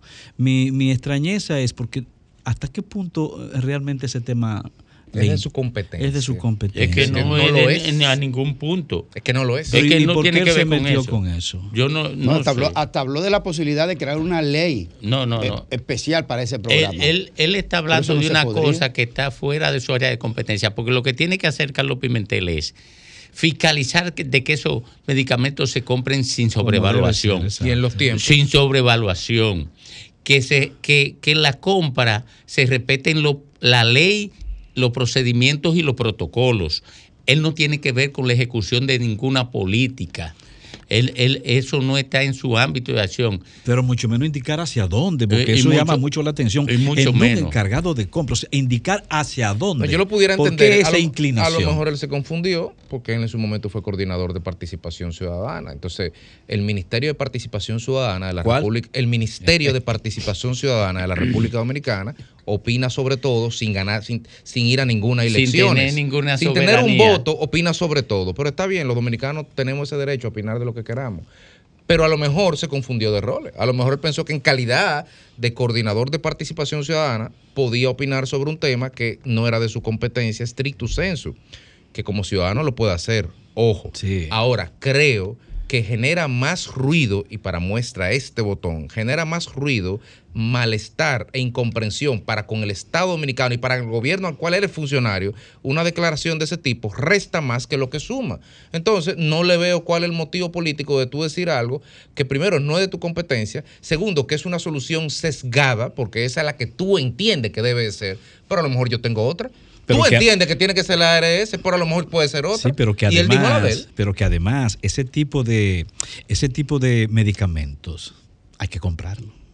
Es en base a licitaciones, es en base a compras. No llegan gratuitamente ni llegan, eh, qué sé yo, eh, brotados de una nube. Y él justamente es responsable de un área de compra. ¿Por qué tiene que estar señalando áreas?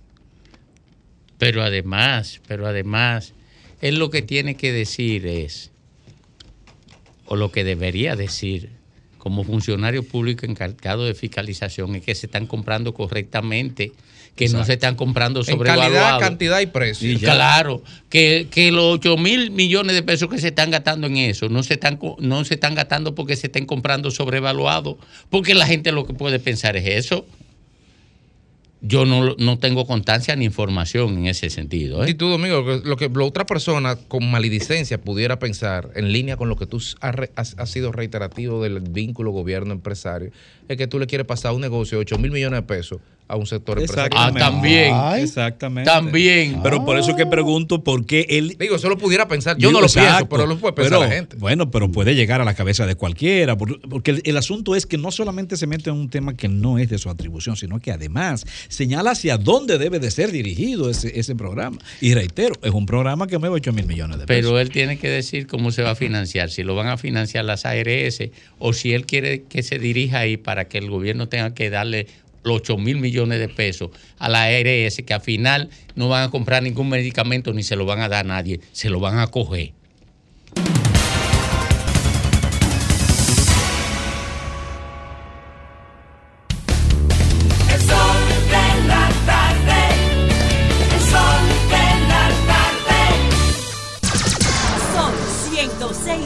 El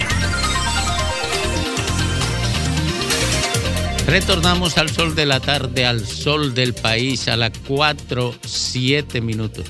Fafa, ¿tú sabías que al pene le da infarto? ¿Quién? Al pene, el pene le da infarto. No, pero será pena lo que Eh, le da. No, sí, sí. No, no, no, no.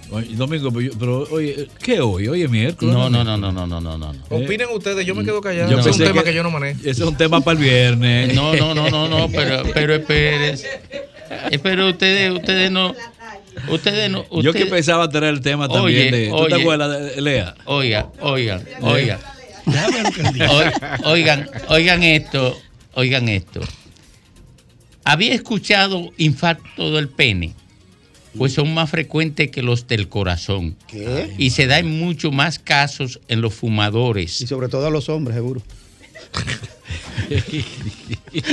Ah, bueno, pero si van a... re- No, no. Yo estoy dando Señor información no, hay- seria. hay- hay mujeres trans que tienen infarto de pene. Espérate, espérate, No, espérate. vamos, señor coordinador, Pero siga, yo estoy- siga. yo No se lleve este haciendo- de asociador, No, de hombre, no, si lo relajan, no voy a... No, No, porque no, yo vamos. estoy dando una información. Discúlpeme, discúlpeme, coordinador. Oye, oye, oye. Eh, esto lo firma de Yanira Polanco. Mm. Había escuchado infarto del pene, pues son más frecuentes que los del corazón y se da en muchos casos en los fumadores.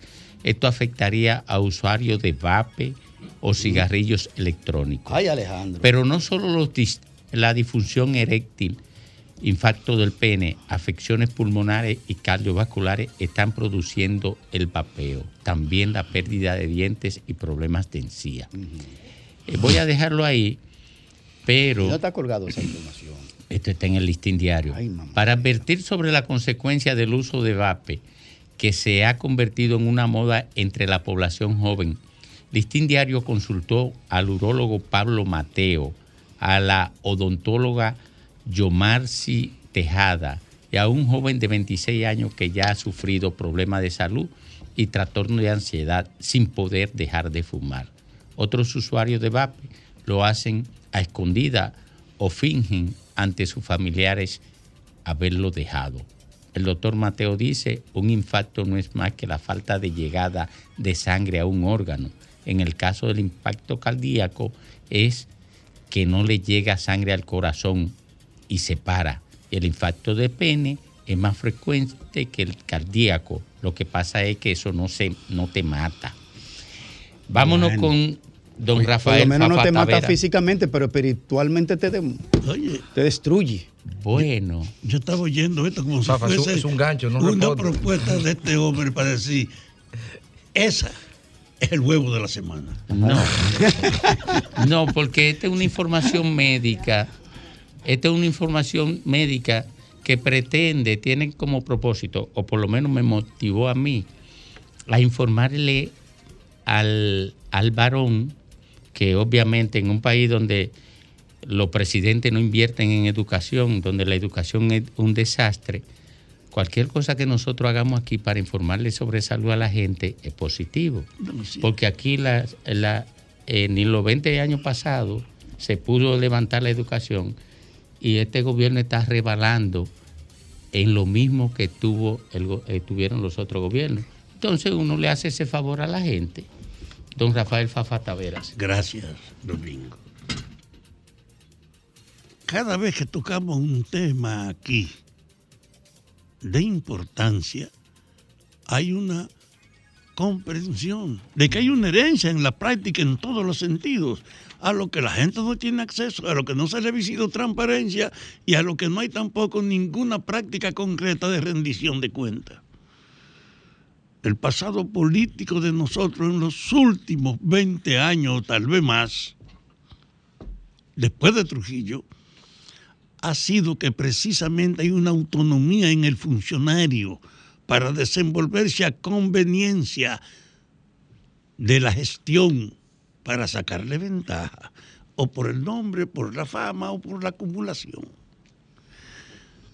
Yo me imagino que en todo este pasado, en todos los ministerios, en todos los ministerios, debía haberse hecho una exigencia de rendir cuenta de cómo funcionaron. Y pienso en eso, en que debió haber, y que además no solo debió, sino que hay que pensar de verdad, si queremos modificar esto, en tratar de calificar la buena o práctica, independientemente que pueda remitirse a juicio.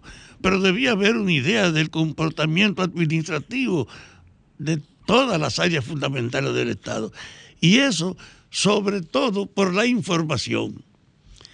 El Departamento Nacional de Drogas se publica esta semana que ha localizado a nivel de peso, es decir, en toneladas, en lo que va del año, más que lo que se reportó en los últimos 20 por las mismas áreas. Y cuando tú ves esa diferencia, te dice, ¿y cómo tú explicas esta diferencia? Bueno, tú la puedes explicar por dos cosas.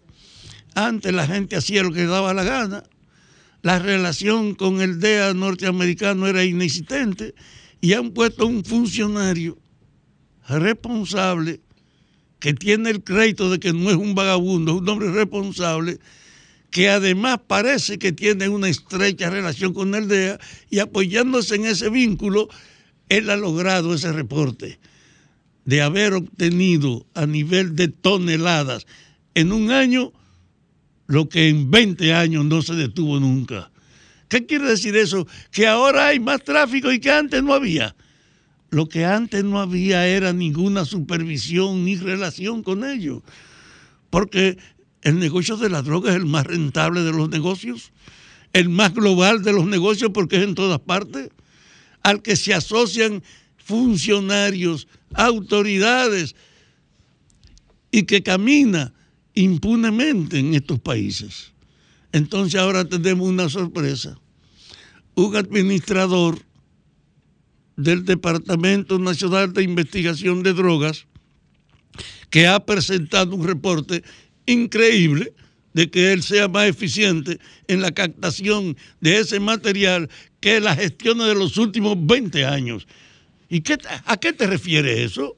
Yo creo que eso remite a un cuestionamiento. Es que nadie sabía lo que pasaba antes y no había ninguna exigencia y por lo tanto siendo la mayor actividad del mercado porque las drogas son más que el intercambio comercial de este país. Y ahora la cosa no es así.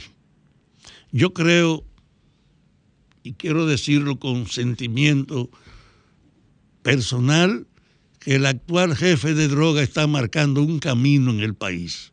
Yo quisiera ver a los responsables o los ministros mostrando una eficiencia con ese mismo carácter de que pongan en evidencia que las prácticas de ayer no pueden quedarse en el olvido simplemente como si fuese algo que no tuviera importancia.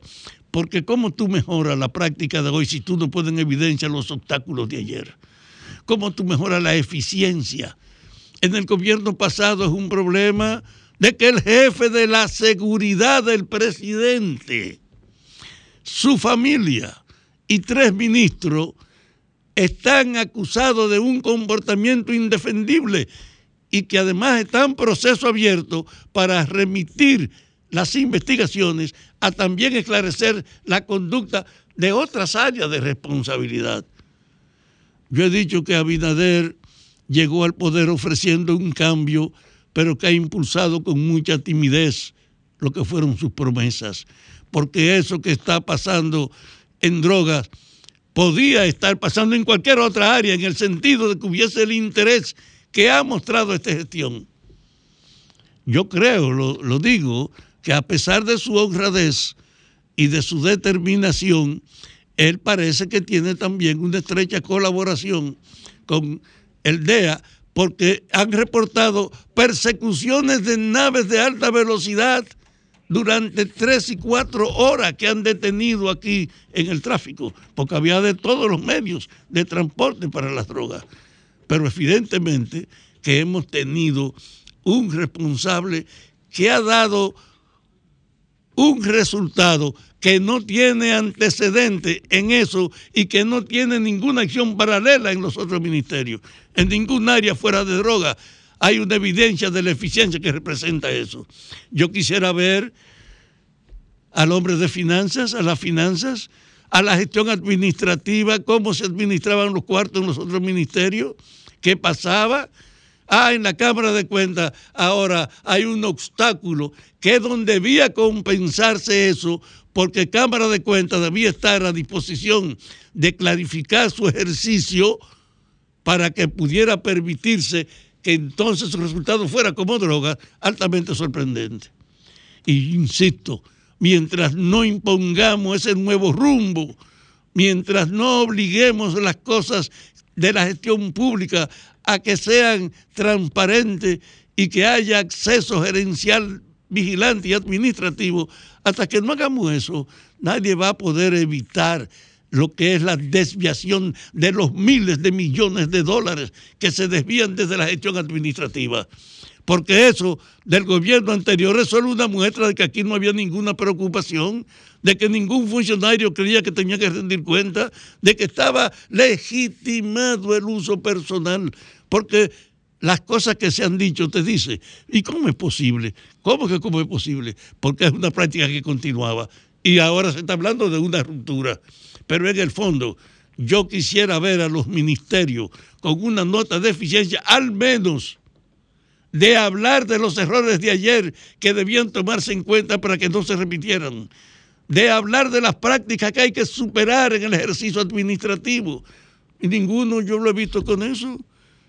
Entonces, usted puede creer que en todo el resto del gobierno puede existir una realidad que necesita un comportamiento como el que ha hecho el jefe de droga para tenerlo a nosotros frente al hecho sorprendente de que él en un año ha conseguido lo que en 20 no hicieron en suma sus antecesores.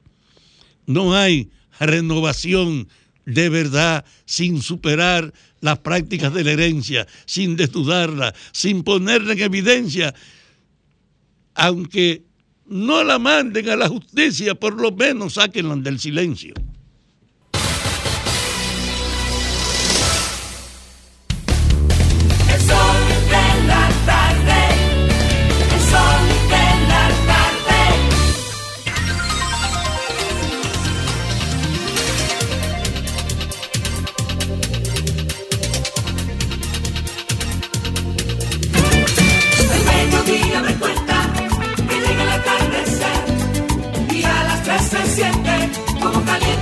El sol de la tarde, el sol de la tarde, el sol de la tarde.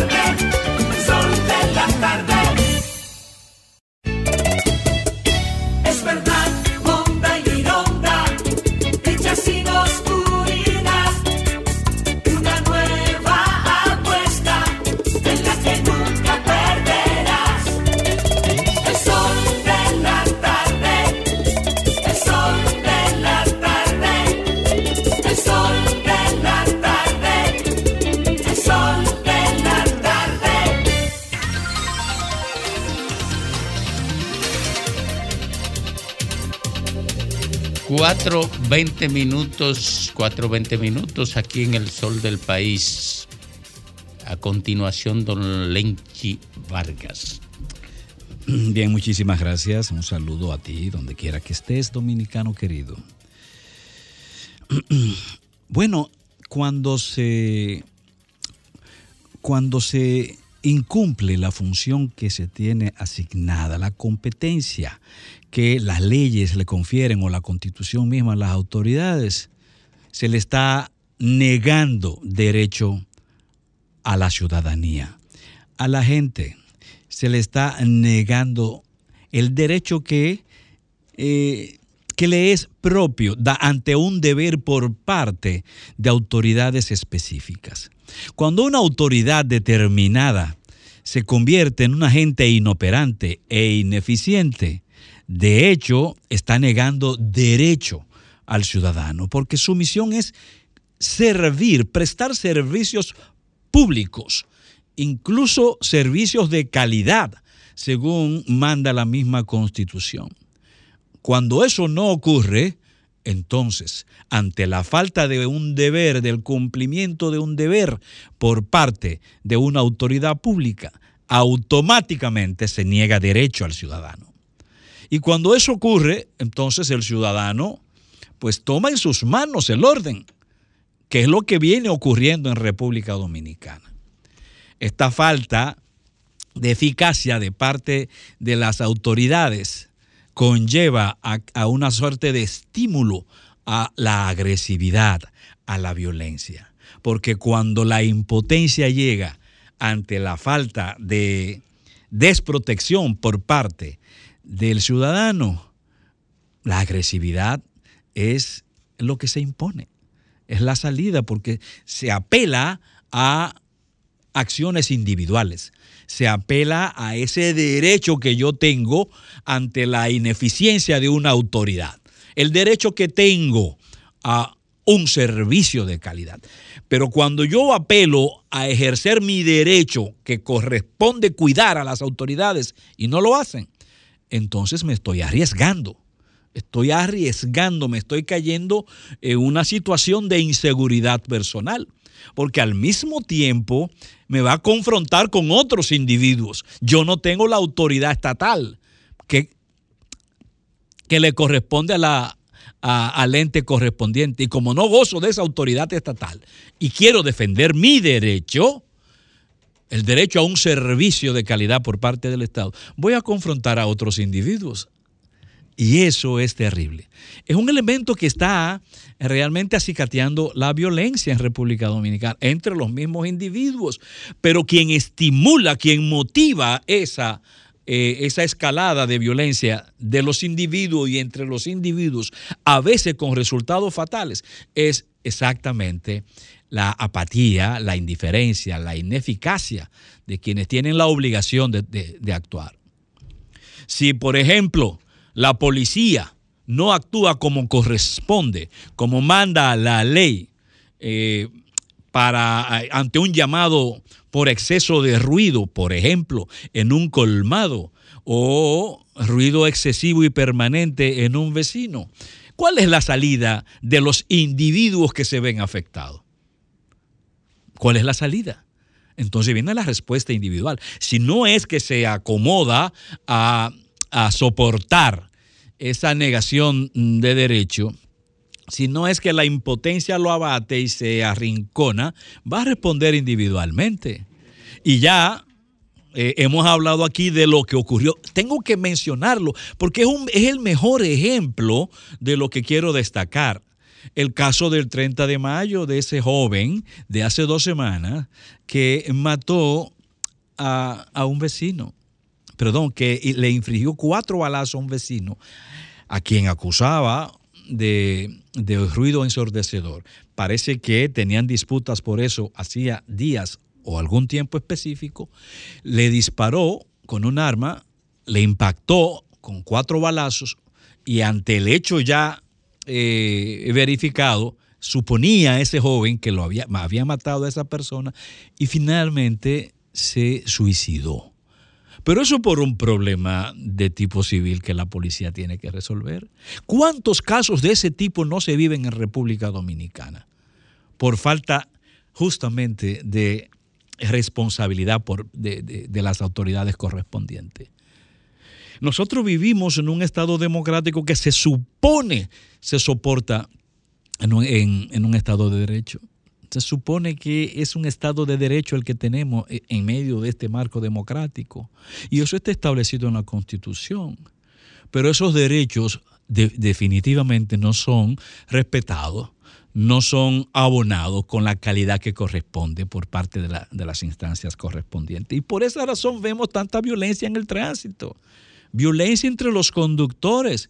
Los conductores privados, de vehículos privados que se ven agredidos continuamente o por la ah, esa forma aventurera de conducir de motoristas, a veces rayándole vehículos, a veces rompiéndole los, los eh, espejos retrovisores y otro tipo de daño a los vehículos. Y finalmente la impunidad se impone, pero al mismo tiempo el abatimiento de ese conductor o ese conductor de vehículos públicos que ve que continuamente se violan las leyes de tránsito y no pasa nada, no hay respuesta, es la misma cotidianidad día por día va sembrando una impotencia que se, a fin de cuentas, cuando llega al extremo, pues se va a traducir en violencia. Eso es un elemento eh, colateral de- del estado de violencia que vive en República Dominicana, pero repito, motivado, también estimulado por falta de respuestas estatales. Lo mismo ocurre con el Intran, la falta de, organiza- de orden en las vías públicas, que hay correspondencia de, otro de ese órgano eh, orden, organización de las vías y del tránsito. El tema de los ayuntamientos, la falta de control de, eh, de- de las aceras que corresponden a los ciudadanos, que son inviolables conforme a la ley, la rabalización de zonas residenciales, la construcción de obras violando continuamente las leyes, las leyes municipales. ¿Y cuál es la respuesta de los vecinos ante ese tipo de, eh, de apatía por parte de las autoridades? Bueno, o enfrentar el caso, repito, o acomodarse impotentemente en un rincón. Pero esto va a conllevar tarde o temprano un desenlace agresivo, a un desenlace fatal. Mientras tanto, las autoridades, ¿qué hacen? Echándose fresco, justificándose, cuando el deber de ello es prestar eh, eh, servicios de calidad. Son factores que están definitivamente eh, dañando, que les restan calidad a nuestra democracia, porque la democracia no es, vuelvo a insistir, una suma de partidos participando en elecciones, eso es lo menos.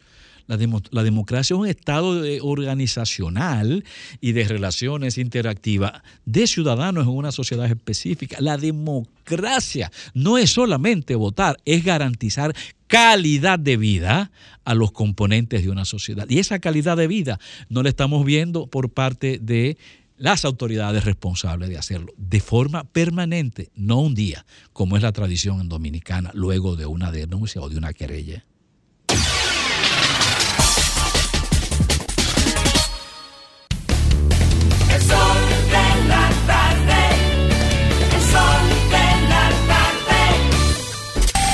Sol, Sol 106.5. La, la- la más interactiva. A las 4.33 minutos aquí en el sol de la tarde, Graimer Méndez. Gracias Domingo y gracias a toda la audiencia de este Sol de la Tarde, Sol del País, de RCC Media, la más poderosa y potente plataforma de opinión de la República Dominicana. Miren, eh, la figura de Pedro Santana sigue generando debate, debate de entre historiadores, intelectuales y, y en la, categoría histórica de su existencia entre el mal y el bien. Bueno, eh, el general Soto Jiménez eh, nos invitó a la puesta en circulación de su libro Machete Carajo, todo sobre Pedro Santana. Y la verdad es que, eh, primero, gracias por la invitación. participó un gran público y el doctor Pelegrín Castillo tuvo unas palabras, un abordaje sobre la obra súper interesante. Hubo varios intelectuales ahí que participaron de, de toda la presentación. Soto Jiménez, por supuesto, eh, un abordaje increíble. También el periodista, caray, el de acento, se me escapa el nombre ahora. Eh, compañero, compañero de, de acento, se me escapa el nombre ahora de, de ese periodista también que tuvo... Rosario, ¿no? Ro- Rosario. Fausto, Rosario también tuvo un abordaje sobre la obra, eh, un análisis sobre la obra y la figura de, de Pedro Santana. Y obviamente salió a relucir el tema de que si debería estar o no, estar o no en el Panteón Nacional, eso es un debate de siempre. Esa obra creo que tenemos que eh, abordarla, leerla, eh, porque realmente revela hechos inéditos sobre la vida de, Pedro Santana y su participación en esa etapa histórica. Así que felicidades al general Soto Jiménez por esta importante, le tomó años de investigación, documentación y que pone en circulación un libro de unas 300 páginas. Eh, así es que gracias por la invitación y a leer eh, Machete Carajo, todo sobre Pedro Santana. Miren, el tema de- del Departamento de Medicamentos de Altos Costos de nuestro país, que según informaciones dadas por esa misma oficina, ese mismo departamento, impacta a unos 15 mil pacientes, eso es mucho, y con un presupuesto que hace como un año tenía unos 4 mil millones, debe estar más alto ahora, eh, y que la dirige la doctora Dafne Villalba. Obviamente ya veníamos denunciando, aquí mismo lo hemos denunciado en otras ocasiones, que se ha dicho en palabras llanas y simples, se ha decalabrado.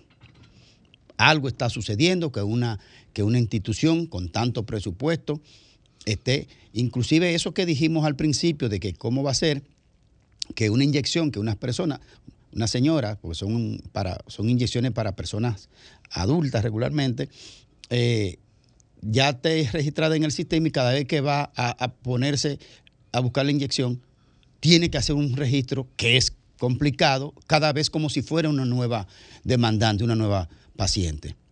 O sea, la doctora Dafne Villalba, la verdad es que eh, no da información, no da la cara, no dice nada. Eh, yo creo que esto tiene que ser abordado de manera urgente porque es un departamento muy sensible para esta sociedad. Le voy a poner un ejemplo.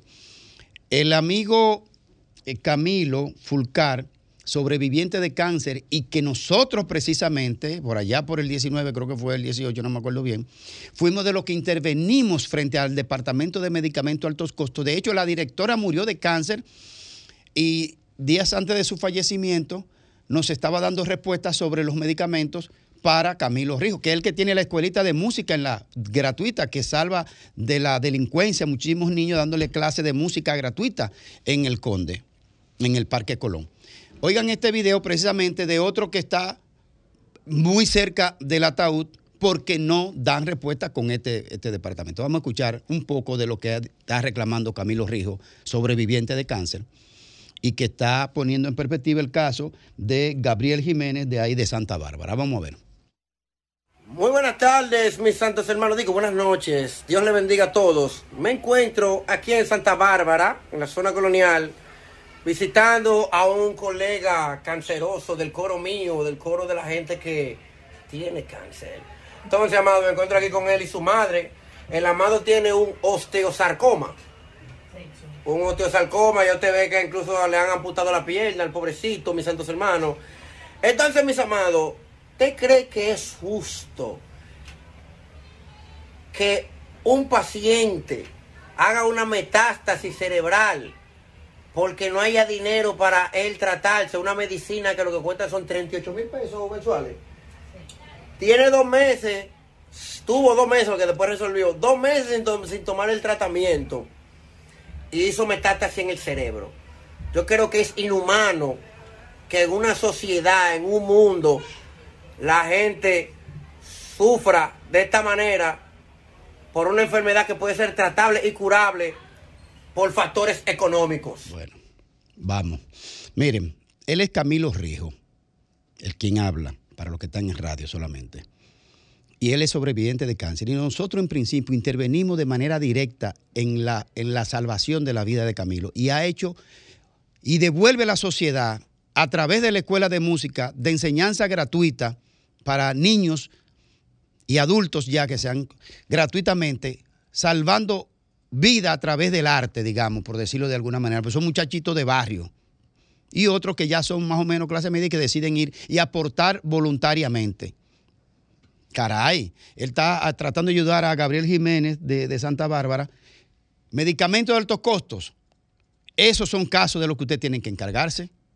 Sucumbe entonces ya, eh, o sea, perdimos ya ese departamento que era tan importante antes. ¿Qué es lo que sucede? ¿Cuál es el nudo gordiano que tiene ese, ese departamento tan vital ante la inasistencia del sistema de salud dominicana y de la desprotección de los seguros médicos y la ARS? Debe ser intervenido urgentemente el Departamento de Medicamentos de Altos Costos.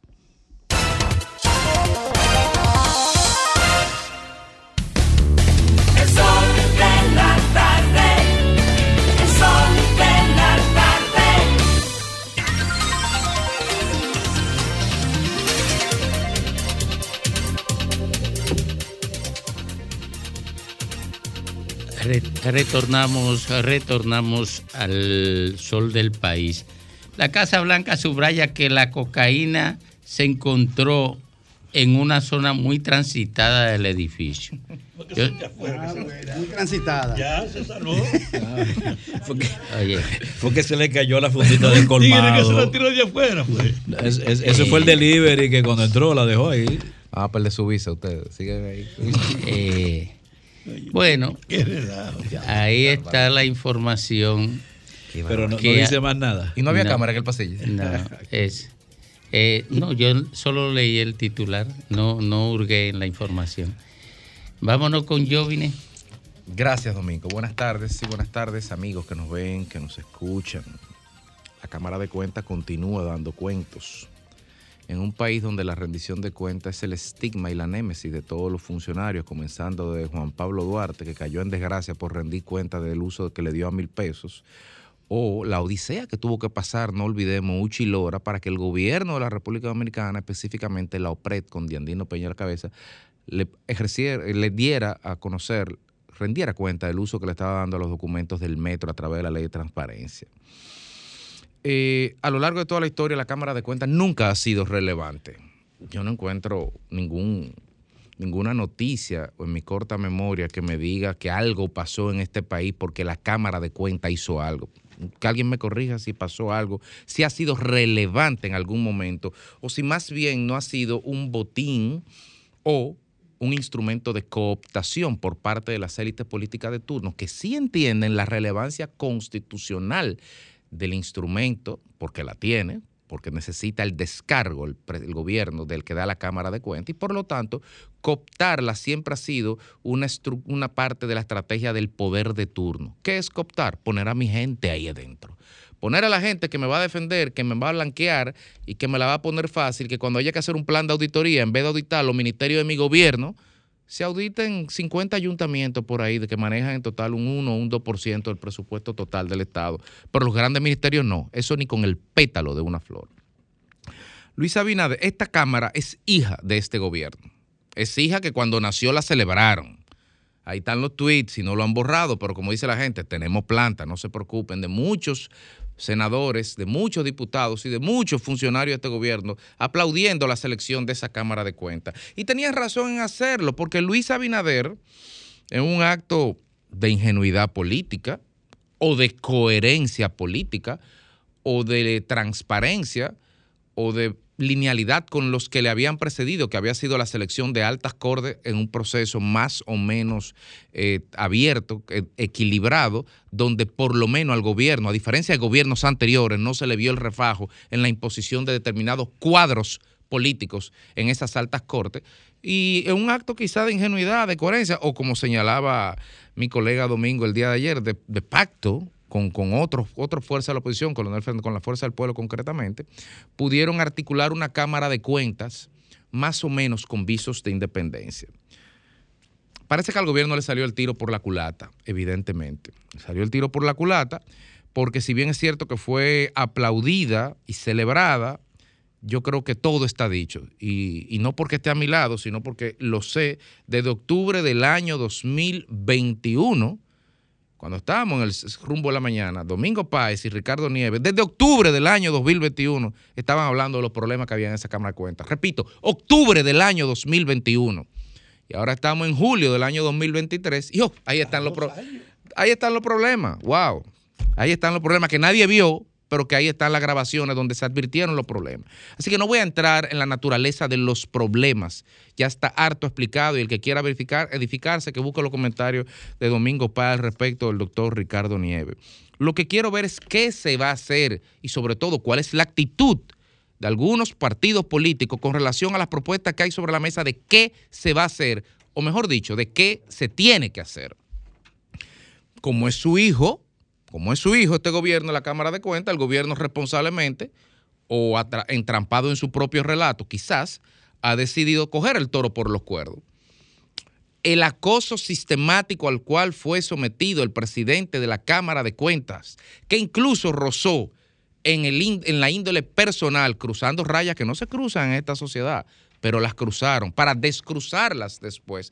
Las cruzaron porque la estrategia era descabezar la cabeza y hacer un movimiento, pero las evidencias de las inconsistencias, de la no presentación de auditorías, de la inacción, del marasmo institucional en el cual se encuentra esa institución ahora mismo, de su ejecución, de su propio plan de auditoría, demandaban definitivamente una solución más drástica. Quienes pensaron y apostaron a una crisis controlada en la Cámara de Cuentas nunca pensaron que podía derivar a lo que fuera un conflicto sistémico que demandara un- una solución más drástica.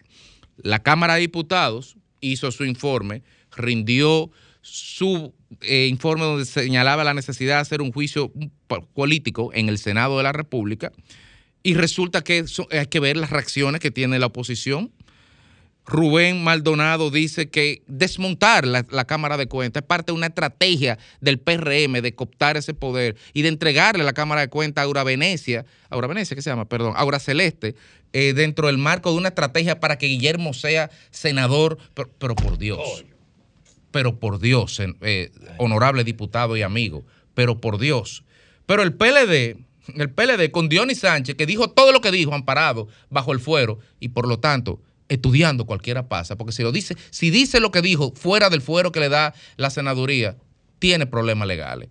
Eh, Dionis Sánchez dijo, denostó en aquel momento al, al presidente, pero en el día de hoy, el diputado del PLD, Jean Luis Campo, vocero, señala que las faltas que están ahí no son tan graves, que no hay que ser tan drástico. Y Gustavo Sánchez señala que eso se puede resolver con amonestaciones. Cuando el propio Iván Lorenzo de- del- PLD, el 9 de mayo, estaba señalando que esa Cámara de Cuentas era estaba blindando la corrupción de Luis Abinader. Bueno, ahí está Luis Abinader, está poniendo la cabeza a la Cámara de Cuentas. Ah, pero ahora no quieren la cabeza. Ahora es muy drástica la solución. Eh, ahora eso se resuelve con un poco de armonía con un coach, hay que mandarle un- unos coach a, a la Cámara de Cuentas para resolver un problema institucional, porque lo que falta es armonía. Pues mire, la transparencia no tiene que ver con armonía. La forma en que se están haciendo auditorías o que no se están haciendo auditorías no tiene que ver con armonía. La legalidad sí tiene que ver con la armonía. Finalmente, ¿y para qué es un juicio? No es para demostrar todo esto. O ustedes cuando dan su opinión ya son jueces. No, no, no. El juicio es precisamente para constatar en los hechos de si proceden, de si tienen visos o no de certidumbre esas acusaciones. Entonces, no sean juez y parte, sean solo parte. Finalmente, este país, esta sociedad no merece este marasmo institucional. Atrás quedaron los años en donde teníamos que cargar con el lastre de instituciones que no funcionaban. Una cosa es la legalidad y otra cosa es la legitimidad. La legalidad se prueba en un juicio público, oral y contradictorio que debe hacerse entre el Senado y que sea ahí, escuchando los alegatos de defensa y el debido proceso de cada uno de esos acusados, que puedan demostrar su inocencia. Pero la legitimidad hace rato que se perdió y esta sociedad está cansada de contar con instituciones que están vaciadas de legitimidad y que no aportan nada que no sea desesperanza.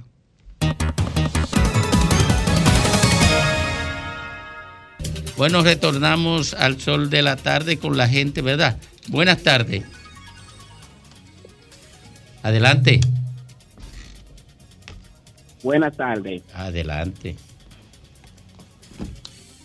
Sí, buenas tardes. Adelante, adelante. Bueno, vamos a amanecer en esto, ¿eh? Sí, Juancito de aquí, de Bávaro, Punta Cana, Adelante, Juancito, adelante, le escuchamos, adelante.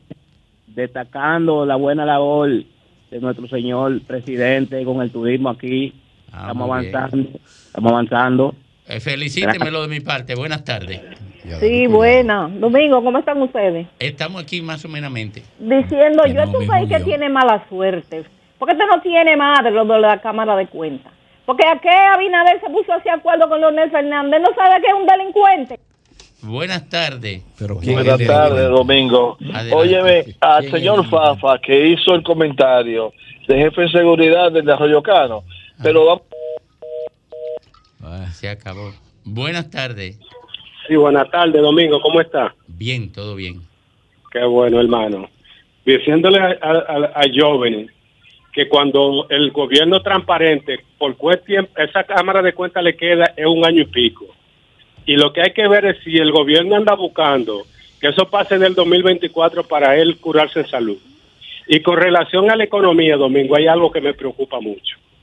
Y el, y el, el, endeudamiento del Estado. O sea, el Banco, el banco Central, de un tablazo ahí justo, desembolsa 119 mil millones de pesos. Y de eso no se sabe dónde hay más de 80 mil. Pero el gobierno, que esos cuartos no son del Banco Central, esos cuartos hay que buscarlo, a buscárselo al Banco Central, porque ellos no tienen cuarto para ellos. Entonces, agarran y aprueban 600 millones de dólares de préstamos. Tienen 400 millones más en carpeta. Y son tan verdugos que para, cumplir- con el déficit, andan detrás de, lo- de- de- de la banca de la banca privada para que le para que le adelanten de, de pago de impuestos un 25 mil millones de pesos. Yo no sé a dónde demonios que va a parar esto, pero esto no va a parar a buen sitio. Buenas tardes. Adelante usted. Bueno, buenas tardes, Domingo. Buenas tardes, todos. Adelante. Dani González de los Brooklyn, New York. Adelante. Domingo, esa señora, esa señora que llama todos los días a decir que tiene que entender que Leonel Fernández es más serio que ella y que toda su familia y que Luis Abinader. Delincuente es Furcar, que se robó todo el dinero de educación. Buenas tardes. Sí, buenas tardes. Le habla Judith de aquí del Licey Santo Domingo Norte. ¿Del Licey? Sí. Estoy llamando. Licey es más o menos por San Felipe. Adelante. Sí, para respetar la labor del presidente aquí en el Licey, ya que en su campaña él vino y nos hizo la promesa de que iban a hacer las calles y ya aquí se está trabajando para asfaltarnos. Gracias al señor presidente. What- Buenas tardes. Pero es verdad que hay gente que no tiene oficio. Sí, otra vez, otra vez. Ay, ay, ay, pero otra doña, vez, pero porque tome- ustedes no tienen tómese oficio. un buchecito Pónganse de agua. hablar disparate. Tómese un buchecito de agua. Buenas, no Domingo. Agua Adelante. Buenas tardes, ¿cómo está usted? Bien, bien, todo bien. ¿Usted se acuerda cuando el senador Johnny Sánchez decía que el papá era dirige- era presidente del, P- del partido PM de aquí de Monteplata? Sí, yo El PRM. Perfectamente. Que él decía que hay que sacarlo porque ese hijo de un, un hombre que está enfermo. Y aquí la, la presidenta del partido era Altagracita Herrera de Brito, la síndico, que ese hombre tuvo como 10 años que ha dejado la política porque está enfermo. Buenas tardes. Buenas tardes, Domingo. Adelante. Queremos hacer la denuncia en el sector Villanaco. La empresa Plastifar está con una contaminación ambiental insoportable. Ya hemos denunciado varias veces y no hay forma. Esta fábrica está dañando nuestros vehículos, nuestros niños están sufriendo con esta contaminación ¿Dónde ambiental. es? Kilómetro 13 de Pista Duarte. Atención medio ambiente.